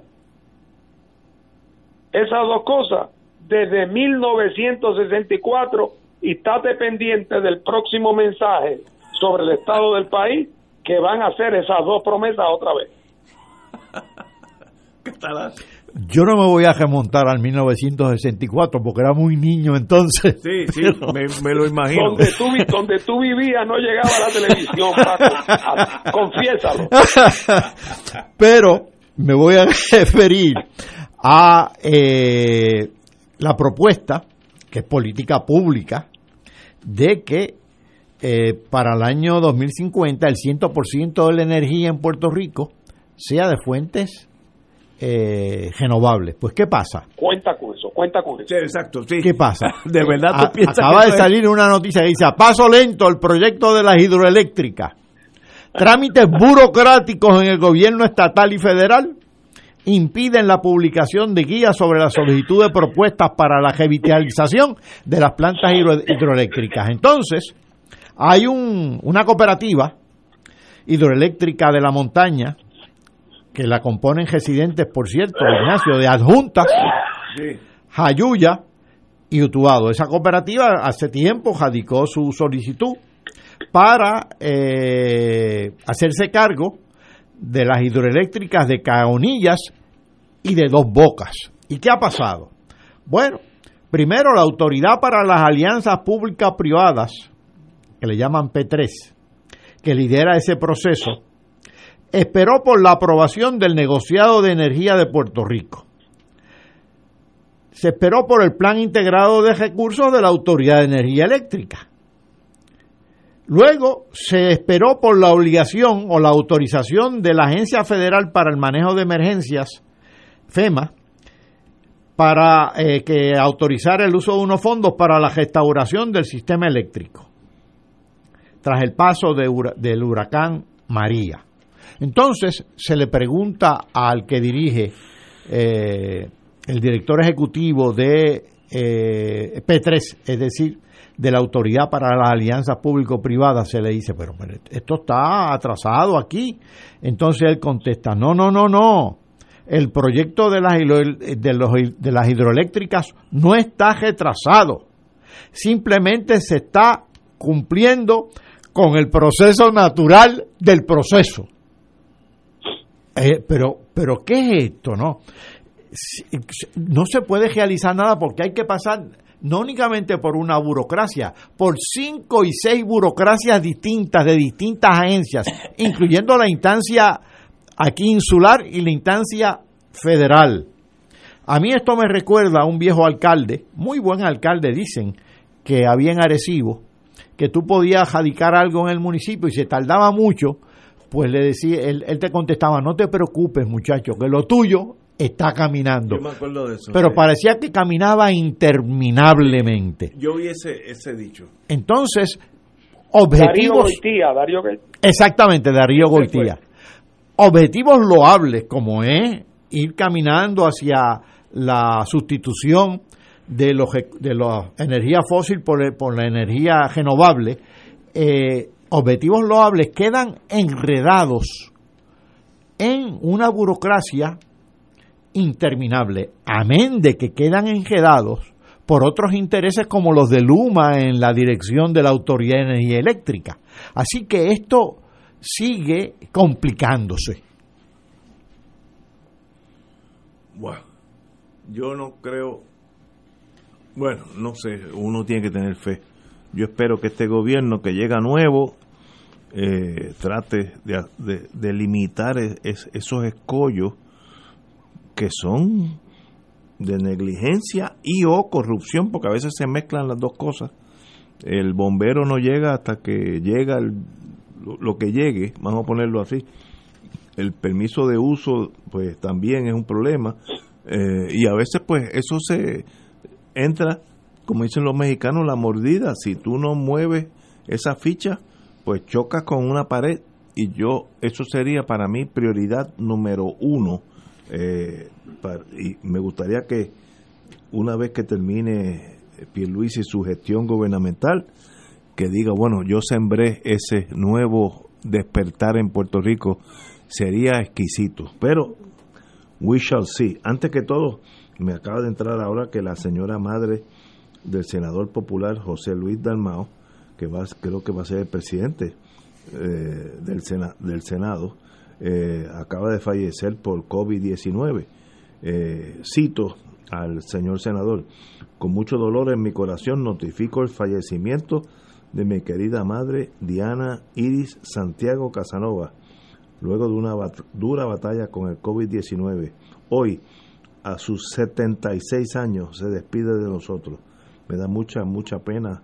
Eh, con- conozco al señor senador, una persona noble de espíritu. Sé que esta herida le durará muchos años en su corazón. Así que con mi más profundo respeto a la señora madre. Vamos a una pausa, amigos. 2.6 millones de autos en Puerto Rico, algunos de ellos con desperfectos.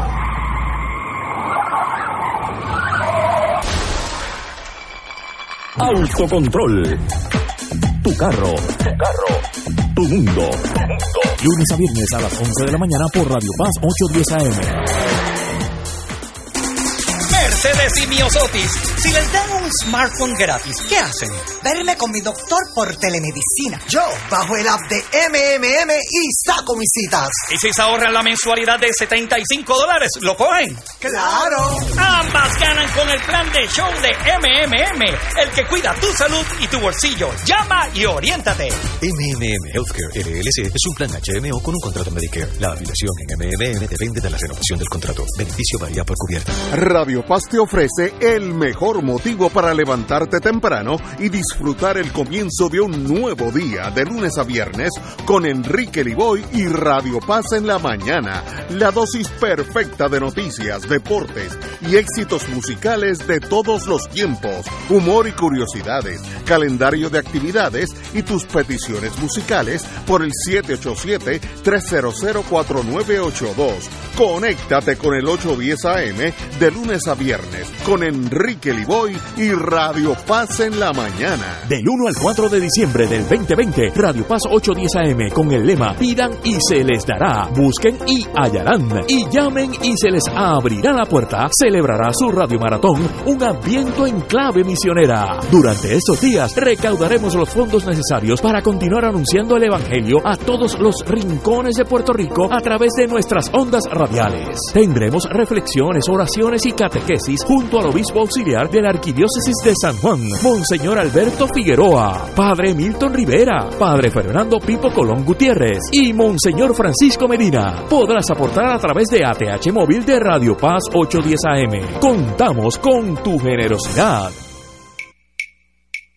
De todo un poco, con Manolo Almeida, el más ameno en tus mañanas por Radio Paz 810 AM, de martes a viernes a las 9 de la mañana. Notas positivas, salud, ambiente, negocios y entretenimiento. Manolo Almeida, doctora Bárbara Bustillo y la periodista Frances Ryan. De todo un poco, martes a viernes por Radio Paz. ¡Estamos vivos! Y ahora continúa Fuego Cruzado.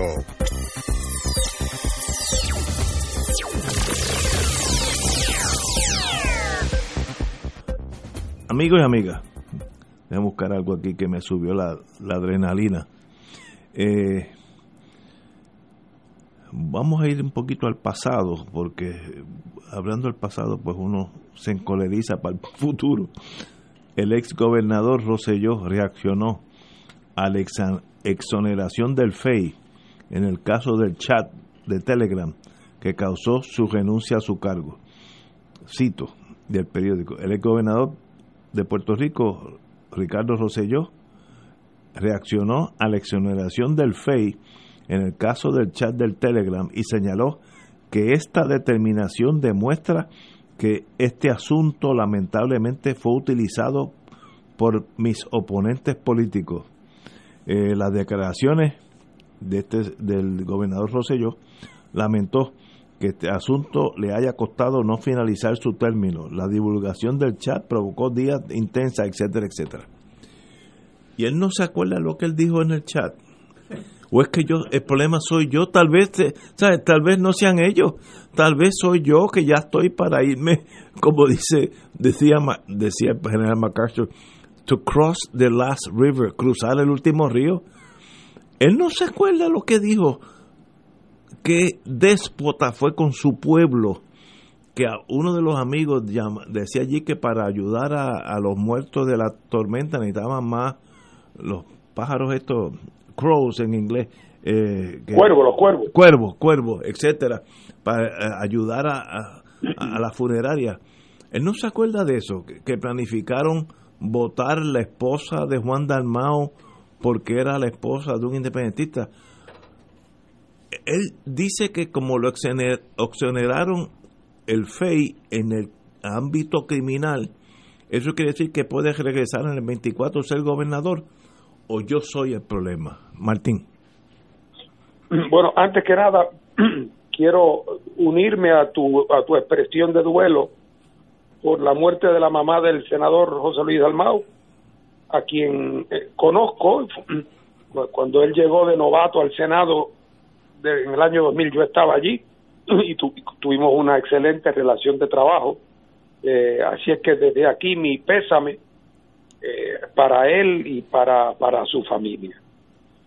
Con respecto a las declaraciones esas del exgobernador Rosselló, a mí me parece que esto es otra versión de lo que hablamos al principio del programa, de la señora que salió culpable, que todavía no entiende por qué que salió culpable, porque ella como que creía que lo que ella estaba haciendo era como que lo que hacía todo el mundo. Entonces, estoy seguro que los que estaban en ese chat, tengo esa impresión, que se miran unos a los otros cuando se ven y pensarán, oye, y que, que este país es un país de neuróticos, que mira cómo se ofendieron por las cosas que nosotros dijimos, cuando total, nosotros somos así y hemos sido así siempre. Wow. Y, y creo que hay en el fondo un, una, una misma sensación de enajenación. Eh, el que a estas alturas esté derivando alguna satisfacción de que no lo encontraron culpable de algún delito menor contra la función pública y que por lo tanto crea que eso quiere decir que su comportamiento fue un comportamiento ejemplar se le perdió la brújula hace tiempo. Y, en ese sentido, esas son reacciones que le hacen a uno pensar que qué bueno que se fueron. Estoy totalmente de acuerdo contigo. Me acuerdo que a veces nosotros cogemos de eh, zángano, por decir otra palabra, a, los, a los mismos nuestros. Pero ese es el gobernador hablando. ¿Cómo es posible que él dice que ha sido exonerado de todo? ¿En dónde o es una generación de Marte, o, el problema, el de Marte tal vez sea yo, o no, no sé dónde están estos señores. Eh, una tragedia, como dijimos ahorita en el caso de Anaudi, la señora dijo, pero yo no, ¿cuál es el problema? Eso es peor, peor que haber cometido el delito. ¿Cuál es el problema? Quiere decir que ella ni se da cuenta de lo que hizo. Peor entonces para todos los puertorriqueños. Y lo mismo este caso del, gobernador Rosselló y, sus brothers, como decían. Los brothers. unos ineptos jugando a ser hombres grandes. Catalá. Cuando el chat se hizo público, el infame chat, a mí me llamó la atención, bueno, me llamaron la atención varias cosas. Una, el lenguaje que usaban, que era un lenguaje no únicamente soez, sino que ellos se expresaban en frases, no, no utilizaban ni oraciones completas. Es decir, revelaban un gran analfabetismo, pero además de eso, todos eran profesionales, abogados, hombres de negocios, científicos, en el, científico entre comillas, en el caso del gobernador. Estuvieron hablando horas y horas, cerca de 900 páginas fueron publicadas, 800 y tantas, cerca de 900. Y en ninguna de esas páginas ellos citaban a algún libro o algún artículo que hubieran leído en el periódico. Es decir, eran analfabetas funcionales. Pero luego advertí que no eran meramente analfabetas funcionales en términos, eh, en, el término convencional de esa expresión, sino que eran analfabetas éticos. No tienen idea de lo que es comportamiento ético. Y estas declaraciones que hace el gobernador en estos días, o hoy, eh, refiriéndose a que, a que realmente pues no hubo culpa alguna, que fuera fue una conspiración de los oponentes políticos, pues demuestran ese analfabetismo ético. Él está totalmente enajenado, divorciado del comportamiento normal de una persona, del comportamiento moral, ético de una persona. Eso no lo conoce, es un analfabeta ético. Muy bien, estoy de acuerdo con ustedes dos. Bueno, señores, pero vienen buenas noticias. Proponen una nueva consulta de estatus. Esto es para el compañero Martín que ha estado con esto varias veces. Eh, la delegación del Partido Nuevo en el Senado presentó un proyecto de ley que pretende que se implementen los resultados del plebiscito de estatus realiz- realizado en noviembre pasado en el que un 52% de los electores favoreció la estadidad y permita que haya otra consulta el próximo año para validar esos resultados, si es posible, con el aval del gobierno federal. Ese es ahí, ahí donde está la, la muralla de Berlín, ahí está. Pero eh, el proyecto del Senado 1674, presentado eh, por... eh, le da más garras a la llamada Comisión de, de Igualdad creada bajo el señor gobernador Roselló Nevares.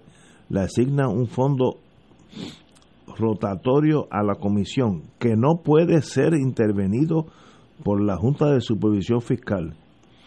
Eh, ¿Habrán leído la ley de supervisión fiscal? No, no, la verdad es que yo me confundo, pero tal vez Martín me pueda ayudar.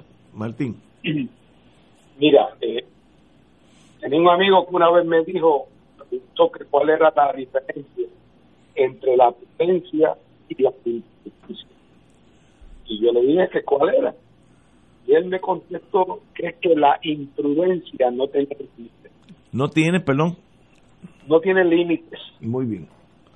Eh, esto, esto que han aprobado, han radicado en el Senado, y esto es para verlo ahora, y la extraordinaria que va a citar la gobernadora cuando, cuando convoque para al esposo.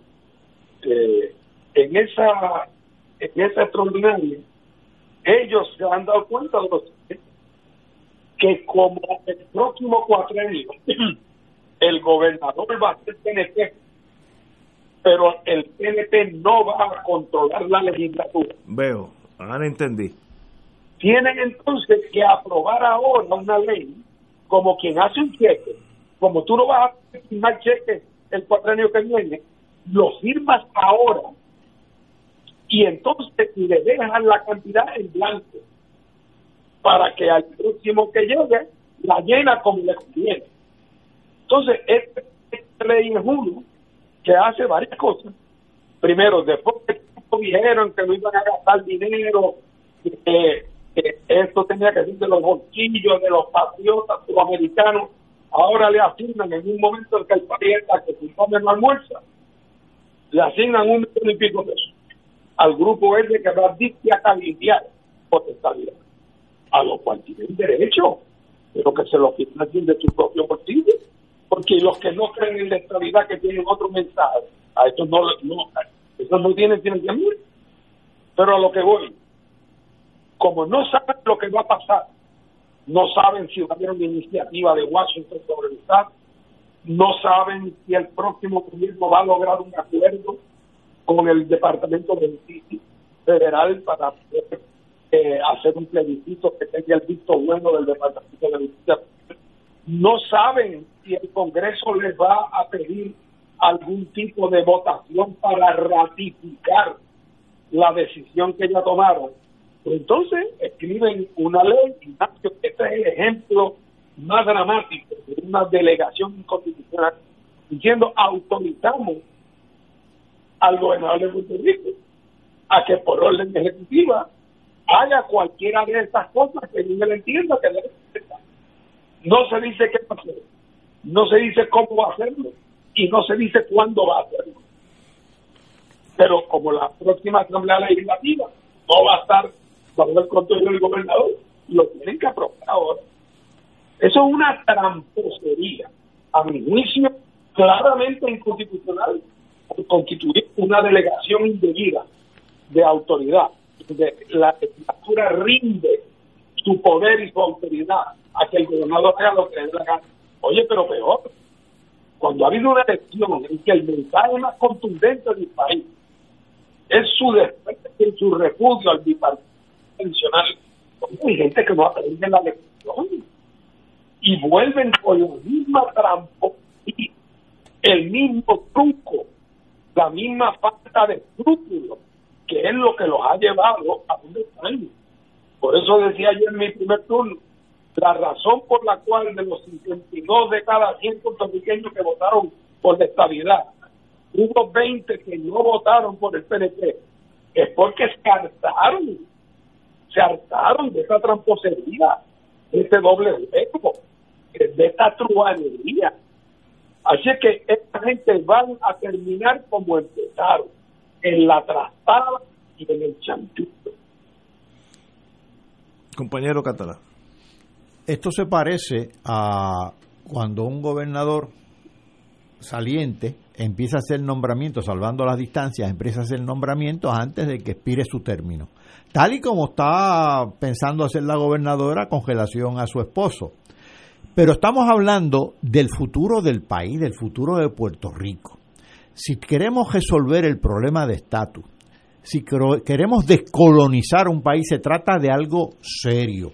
Por lo tanto, hay que inscribirlo en un proceso político coherente, un diálogo serio entre el Congreso de Puerto Rico, el, perdón, el Congreso de Estados Unidos y el pueblo de Puerto Rico un proceso político coherente, como por cierto se ensayó un tanto en aquel proceso de 1989-91, cuando el famoso proyecto Johnston. Pero un proceso político coherente no se logra con la obsesión que está demostrando el PNP, con la obsesión con la estadidad, pero utilizando el método de la jaibería, del, del listo, del, del tramposo. Así no, se, no es que se diseña el futuro de un país, se, requiere, reitero, un proceso político serio, coherente, participativo, no jaiberías. Wow, yo de verdad que no, eso es como muerto, sabemos que no va a pasar nada, eh, y yo no sé si a la larga hace más daño el pasar leyes eh, en torno al estatus, que sabemos que son una muerta, pero los pasamos por hacer algo, no sé, porque a la larga yo les resta credibilidad cuando uno de verdad quiera enfrentarse al Congreso en, torno a ese tema. Eh, pero de verdad eh, llega un momento que los políticos van por un mundo aparte, paralelo al pueblo, y yo diría que por ahora, pues, ese tema con un 52% ir a exigir que tenga el visto bueno del Congreso con 52%, pues es un sueño de verano, pero no sé qué más hacer o decir, si no, pues sigan por ahí hasta que choquen, pero tal vez ellos viven de esa esperanza, aunque ellos sepan que no va a suceder nada. Entonces, bueno, pues entonces eh, la política aquí ha llegado a un nivel de, de sencillamente espejismo, donde uno no, no sabe que nada va a pasar, pero con todo eso tira esa idea para mantener los adeptos del, del PNP eh, eh, en, en, el corral. No sé si esa es mi, mi visión equivocada. Mira, Ignacio, yo hago la distinción entre la discusión y el pecado. Yo pienso que los estadistas puertorriqueños en las circunstancias existentes tienen un camino muy empinado en Estados Unidos, por decirlo caritativamente. Pero ese camino es cierto. Si ellos quieren ir allí y acampar y quieren hacer una movilización y meter 500 mil puertorriqueños eh, frente a Capitol eh, y quieren hacer desobediencia civil, están en derecho a hacerlo. Lo que, ah, que tú y yo podamos pensar que eso no lleva a ningún sitio, que eso no conduce, que eso, eso, eso es otra discusión. Pero aquí lo que está en juego es los métodos que tú vas a utilizar para hacer eso. Oye, lo primero es que no le metan la mano a pueblo puertorriqueño a sacarle un millón de ellos. Eso, después que había dicho que aquí todo el mundo tiene que financiar Y entonces, en segundo lugar, no hagas ese gesto de desprecio a la gente que acaba de votar y que y que solamente de cada 52 estadistas 32 votaron por el PNP y entonces ahora los desprecias. Para que esta legislatura que está en su 25 antes de morir le trate de imponer la tarea legislativa a la próxima burlando el poder de la tarea legislativa para que el gobernador pueda ligar sobre un cheque en blanco que sea escrito a vos en abierta violación a la doctrina de separación de poderes. Por cierto, eh, Emanuel, Emanuel, sería bueno saber la opinión de Emanuel sobre esto. Sería bueno saber si Manuel va a llamar esta noche a Pedro Pierluisi y le va a decir, oye Pedro, eso que han hecho la gobernadora y Rivera ya en sus negociaciones eso es un disparate. Eso legalmente no puede hacerse. Eso es contrario a derecho, eso es un atropello. Si se lo dice, puede acabar durando menos que risa. Señores. Pero oye, este es el reto que tiene. Este es el reto. Y como, este es el reto. Vamos a ver si es verdad que hace. Y uno tiene, cuando uno llega a posiciones de ese, de ese calibre, como dicen en inglés, you have to do your job usted cumpla con su deber, aunque, aunque lo tiren por la ventana para afuera. Haga lo que tenga que hacer. Vamos a una pausa, amigos. Fuego Cruzado está contigo en todo Puerto Rico. Del 1 al 4 de diciembre del 2020, Radio Paz 810 AM celebrará su Radio Maratón, un adviento en clave misionera, donde oraremos por las intenciones de nuestros radioescuchas. Durante estos días recaudaremos fondos para continuar anunciando el Evangelio a todos los rincones de Puerto Rico a través de las ondas radiales. Esperamos tu llamada del 1 al 4 de diciembre del 2020. Podrás aportar a través de la ATH móvil de Radio Paz. Contamos con tu generosidad. AESA, la pequeña gigante, te invita a sintonizar su espacio radial AESA Informa todos los jueves a las 4 y 30 pm. Se estará ofreciendo información relevante a los pensionados y jubilados de Puerto Rico. Te esperamos AESA Imparable, auspiciado por MMM Alianza. En Oro 92.5 FM, Radio Paz 810 y el Canal 13 estamos trabajando a tono con la emergencia que en estos momentos está viviendo Puerto Rico. Estamos ofreciendo nuestros servicios al máximo con el personal disponible según nos permitan las circunstancias. Si tiene un mensaje para ofrecer a sus asociados, clientes o personal, solo tiene que llamar al 787-349-7949, 787-552-0825 y nuestros empleados le comunican al personal de ventas para atender su necesidad. A nuestros clientes estén en comunicación con su ejecutivo o ejecutiva de ventas que continúan ofreciendo sus servicios como de costumbre. Recuerden los teléfonos 787-349-7949 y 787-552-0825. Sistemas solares desde 3800. En ningún lado más barato lo conseguirás. Y puedes escucharme aquí en Radio Paz los viernes a las 4 y 30. 787-536-7938. De Solar Store. Y ahora continúa Fuego Cruzado.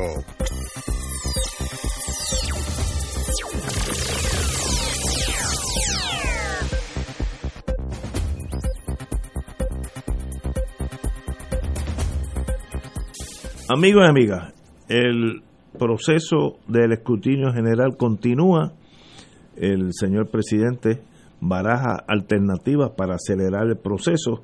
Eh, yo creo que está hablando hasta un segundo turno. Eso en la farmacéutica es tienen tres turnos, así que el que tengamos aquí un dos no no veo cuál es el problema. Pero en dónde estamos en torno a la elección que todos nosotros votamos de una forma o de otra el 3 de noviembre y hasta ahora como que hay una incertidumbre de qué pasó, quién ganó, quién perdió. Yo, yo creo que estamos más o menos seguros de la gobernación y de la capital de San Juan, pero el resto como hay un una nube de, de, silencio. Eh, Martín. Bueno, mira, la impresión que yo tengo, eh, mirando naturalmente desde afuera, hace varios días que no tengo oportunidad de conversar con Roberto Iván, que es el, eh, Aponte, que es el comisionado del Partido Independentista y que, y que ha sido la voz de la sensatez, la prudencia y la experiencia en, este mare magnum que hay en la comisión. así que eh, hace días que no hablo con él, pero tengo la siguiente impresión que la he recogido de diversas fuentes.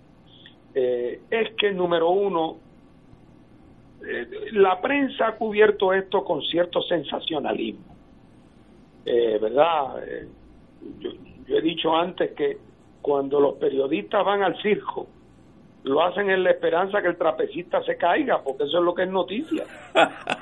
Si el trapecista no se cae, pues nada, la noche en el circo, ¿verdad?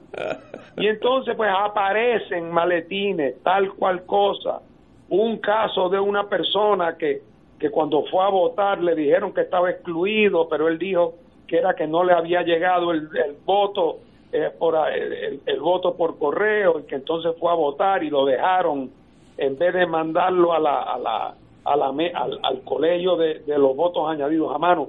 Sí, pero cuando tú sumas todos esos casos, estamos hablando de un número bastante limitado. Sí, muy pequeño. Eh, y que por lo tanto probablemente no van a afectar ningún resultado. Puede ser que haya alguna carrera, alguna contienda en algún pueblo o en algún distrito representativo por suficientemente pocos votos para que en teoría pudiera haber una diferencia, pero si eso es así, así ha sido en otros años.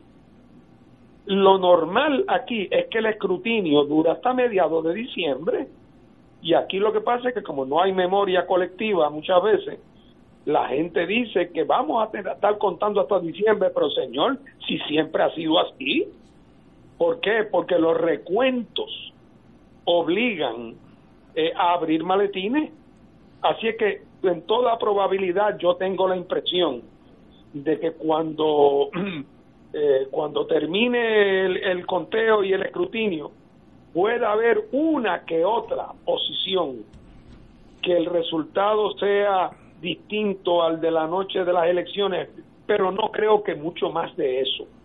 Claro, las personas que están afectadas por esas contiendas pues obviamente para ellos ahí les va la vida y entonces están dando una pelea como si esto fuera la tercera guerra mundial. Pero cuando tú sumas y restas, te das cuenta que ese no es el caso, salvo en unos sitios muy específicos. No digo esto, que quede claro, para decir que todo anda bien en la comisión y que qué bien lo hicieron, hombre, no. Eso ha sido negligencia tras traspietas, negligencia. Pero alguno de ellos ha comprometido eh, el carácter fidedigno de los resultados, no. Lo que ha hecho es complicarlo y complicar el conteo y complicar el proceso. Pero el sistema de pesos y contrapesos, a la larga, aunque ineficiente, funciona. Compañero Catalán.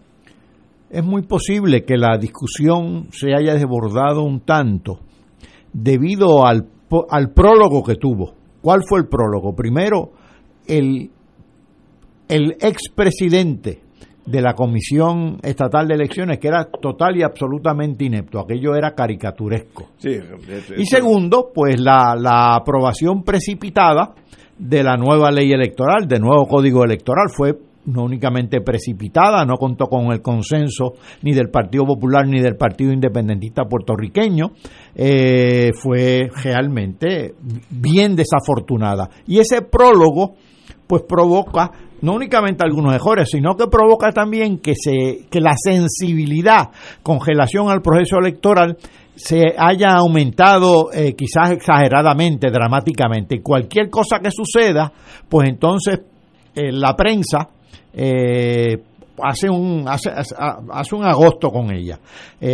pero probablemente las aguas vayan llegando a su nivel poco a poco, quizás excepto poco, con casos marginales, naturalmente, que los pueda haber, y, y como dice Fernando, siempre los ha habido. Así que eh, no creo que vaya a ocurrir eh, la, una, una hecatombe electoral en Puerto Rico. Estamos totalmente de acuerdo. Bueno, brinquemos a Estados Unidos porque yo creo que el modelo de nosotros, con todos sus problemas, es un ejemplo de sensatez, profesionalismo, hermandad al lado de Estados Unidos. El señor presidente Trump aseguró que dejará la Casa Blanca si el Colegio Electoral de Estados Unidos formaliza la victoria del presidente electo Joe Biden, aunque insistió que de ser así sería un gran error de los americanos. Mete cómo está el ego de ese maestro. El, el señor presidente ha reiterado afirmaciones sin fundamento de que su derrota electoral se debió a un fraude masivo y funcionarios deshonestos en estados decisivos. Insistió que muchas cosas podrían ocurrir que podrían alterar los resultados finales a la hora de entregar el poder. Fue la primera vez que Trump respondió preguntas desde el día de las elecciones. ¿Cómo tú lo ves, Martín? Bueno, lo que pasa es que Trump está preparando un teatro.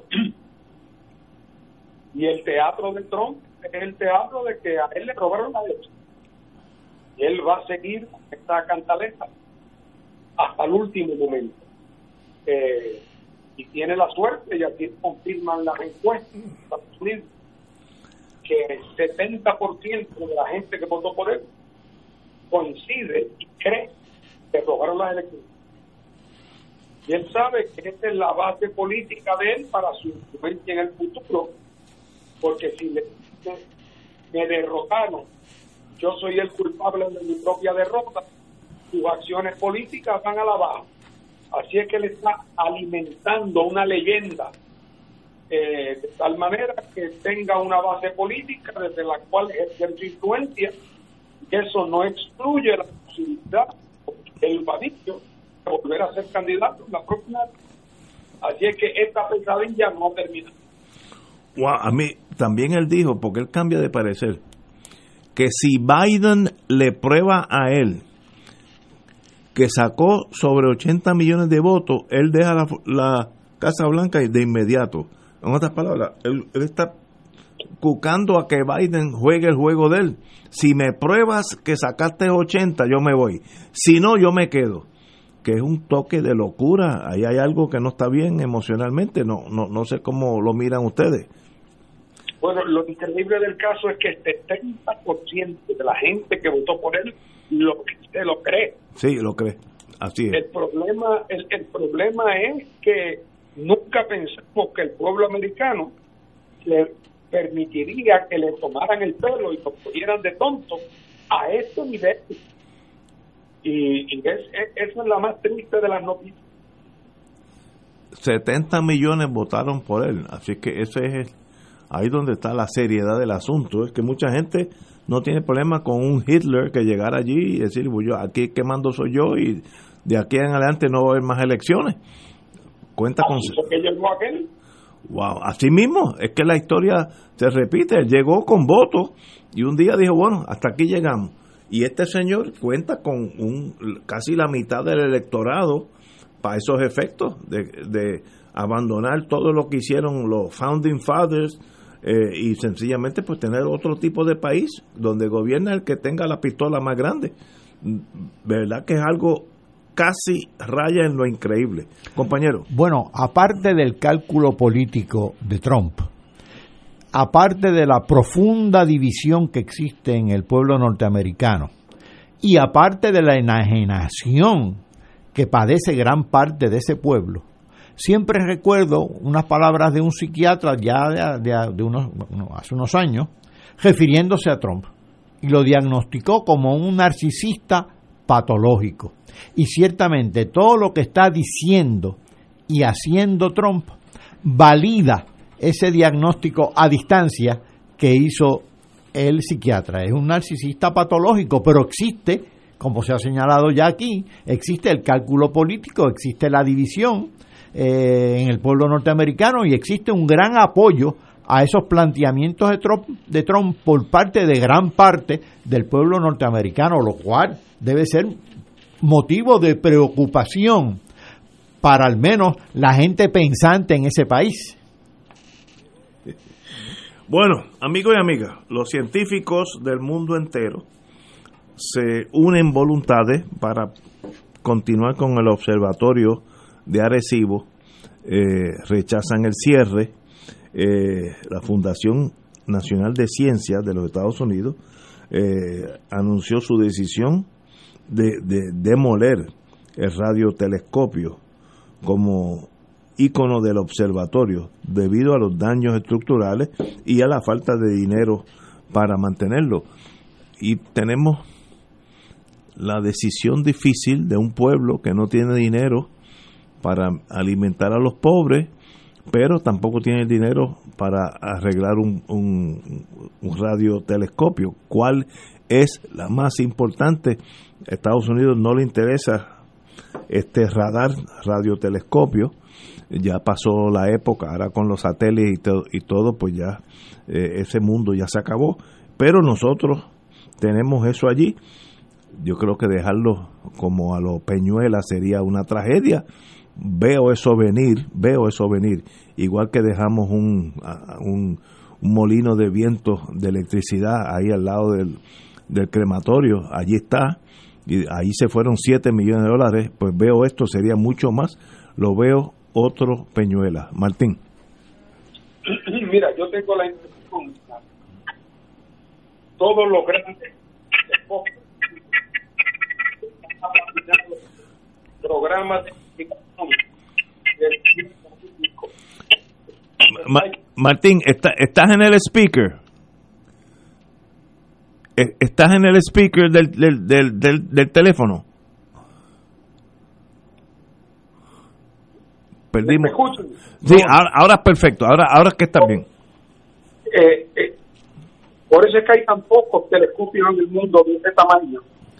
Porque, porque son muy costosos y solamente son viables como parte de un gran proyecto nacional de investigación de países muy poderosos que tienen interés estratégicos eh, la exploración de espacio. Eh, yo tengo la confianza de que el copio de Arecibo, que tuvo su momento donde era muy policiado y muy doctorado, con el tiempo se fue volviendo obsoleto. Eh, si no fuera ese el caso, se estarían peleando por administrarlo. Eh, y pasa que aquí el gobierno no ha sido franco y sincero en decirle al pueblo de Puerto Rico hace tiempo que la obsolescencia eh, iba poco a poco haciendo de ese telescopio uno que estaba destinado eh, a, desaparecer. Pero otra vez, es una especulación que yo hago. Otra vez pienso que si, con la estructura que hay ahí, si tuviera un potencial de uso científico moderno de cara al futuro, habrían 10 instituciones mundiales peleando. Wow, compañero. Sí, yo creo que la conclusión de Fernando, pues es, es una triste conclusión, pero es la real. Ya, si se si está obsoleto, está obsoleto. es decir, yo no tengo el conocimiento científico para hacer la determinación final sobre ese particular, naturalmente, pero eh, sería absurdo de parte nuestra tratar, de rescatar algo en, nuestra, situación económica, tratar de rescatar algo que realmente eh, no es rescatable. Eh, no hay que dejarse llevar por sentimentalismo. Eso no es el, el jadal de Arecibo, realmente no es una un monumento histórico en Puerto Rico. No lo es. No lo es. No lo es. No queremos, no, no le podemos dar a esto el, el cariz que no tiene. Eh, la pura realidad es que es un instrumento científico que se tornó obsoleto y que, como dice Fernando, ahora nadie está interesado en él, pues por algo será. Eh, y ciertamente es un recurso que si fuera viable tendría que ser a una dimensión internacional. No es eh, responsabilidad de un país como Puerto Rico hacerse cargo de eso. La única tragedia con el radiotelescopio es el Peñuelas Syndrome. Lo van a dar allí un montón de chatarra cubriendo ese valle pequeño, pero valle entre tres montañas. Yo he estado allí hace unos años, muchos años, y era precioso, pero, pero ya pasó. Eh, digo, lo- los dirigibles fueron extraordinarios hasta que se inventaron el avión y ya pasaron de historia, ¿no? Eso sí se debe resolver. Eso sí, no, no podemos terminar con una especie de, de- de basurero. De basurero, que es lo que yo veo venir. Bueno, amigos y amigas, vamos a terminar con Biden, ya que estamos esperanzados en el futuro. El grupo económico de la Casa Blanca será presentado oficialmente mañana, martes. Pero hoy el presidente Biden, electo, anunció a miembros de su equipo económico, incluyendo Janet Yellen, secretaria del Tesoro, Nira Tandem, directora de Administración y Presupuesto, y Wally Adeyemo, secretaria, secretario junto del Tesoro. Eh, el grupo de trabajo incluirá también a Cecilia Rouse, presidenta del Consejo de Asesores Económicos, y Jared Bernstein y Heather Bousley, miembro del Consejo Asesor y Económico. Me da la impresión que le está haciendo un esfuerzo por nombrar eh, féminas y minorías a su gabinete, lo cual fue lo que le dio la victoria. Así que yo creo que está jugando el juego muy bien y también merecen llegar allí si tienen los méritos. Así que en ese sentido veo a Biden jugando el juego muy bien. Martín. Oye, y a, a- y a cargo de la descolonización de Puerto Rico, ¿quién nombró? Bueno, eh, hay que esperar mañana que nombra el gesto, pero la descolonización de Puerto Rico jugando el, bien su juego allá. En cuanto a nosotros concierne, no veo que haya. eh, no lo veo, no, no lo veo todavía. es que yo, yo considero, hablando ahora sin emociones, que el problema del del estatus de Puerto Rico es un problema de los puertorriqueños, de Estados Unidos no tiene problema con nosotros ninguno. Y, y si no hacemos nada aquí, vamos a pasar 100 años más como estamos ahora, que es un territorio no incorporado tipo Dash Colonia. Y yo no veo a Biden como en su en sus problemas que tiene. Primero, un loco detrás de él, que es Trump. Y segundo, una nación con una pandemia. ¿Tú crees que en ese ambiente está el estatus de Puerto Rico? Sería absurdo, Martín. Bueno, yo creo que si el gobernador trae aquí, le paga un sándwichito.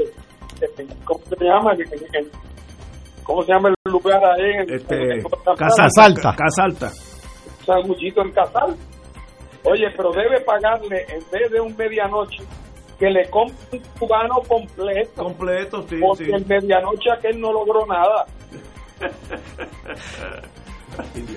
Chicos, no seamos cicateros, ¿verdad? Un cubano completo, ¿cómo va a ser un medianoche? Con un buen, con una copita de coñac para finalizar y ahí estamos. Señores, tenemos que irnos. Martín, como siempre, un privilegio tenerte aquí. Catalá. Buenas tardes.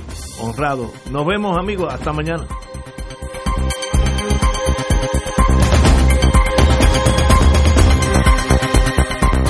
Esta emisora y sus anunciantes no se solidarizan necesariamente con las expresiones vertidas en el programa que acaban de escuchar.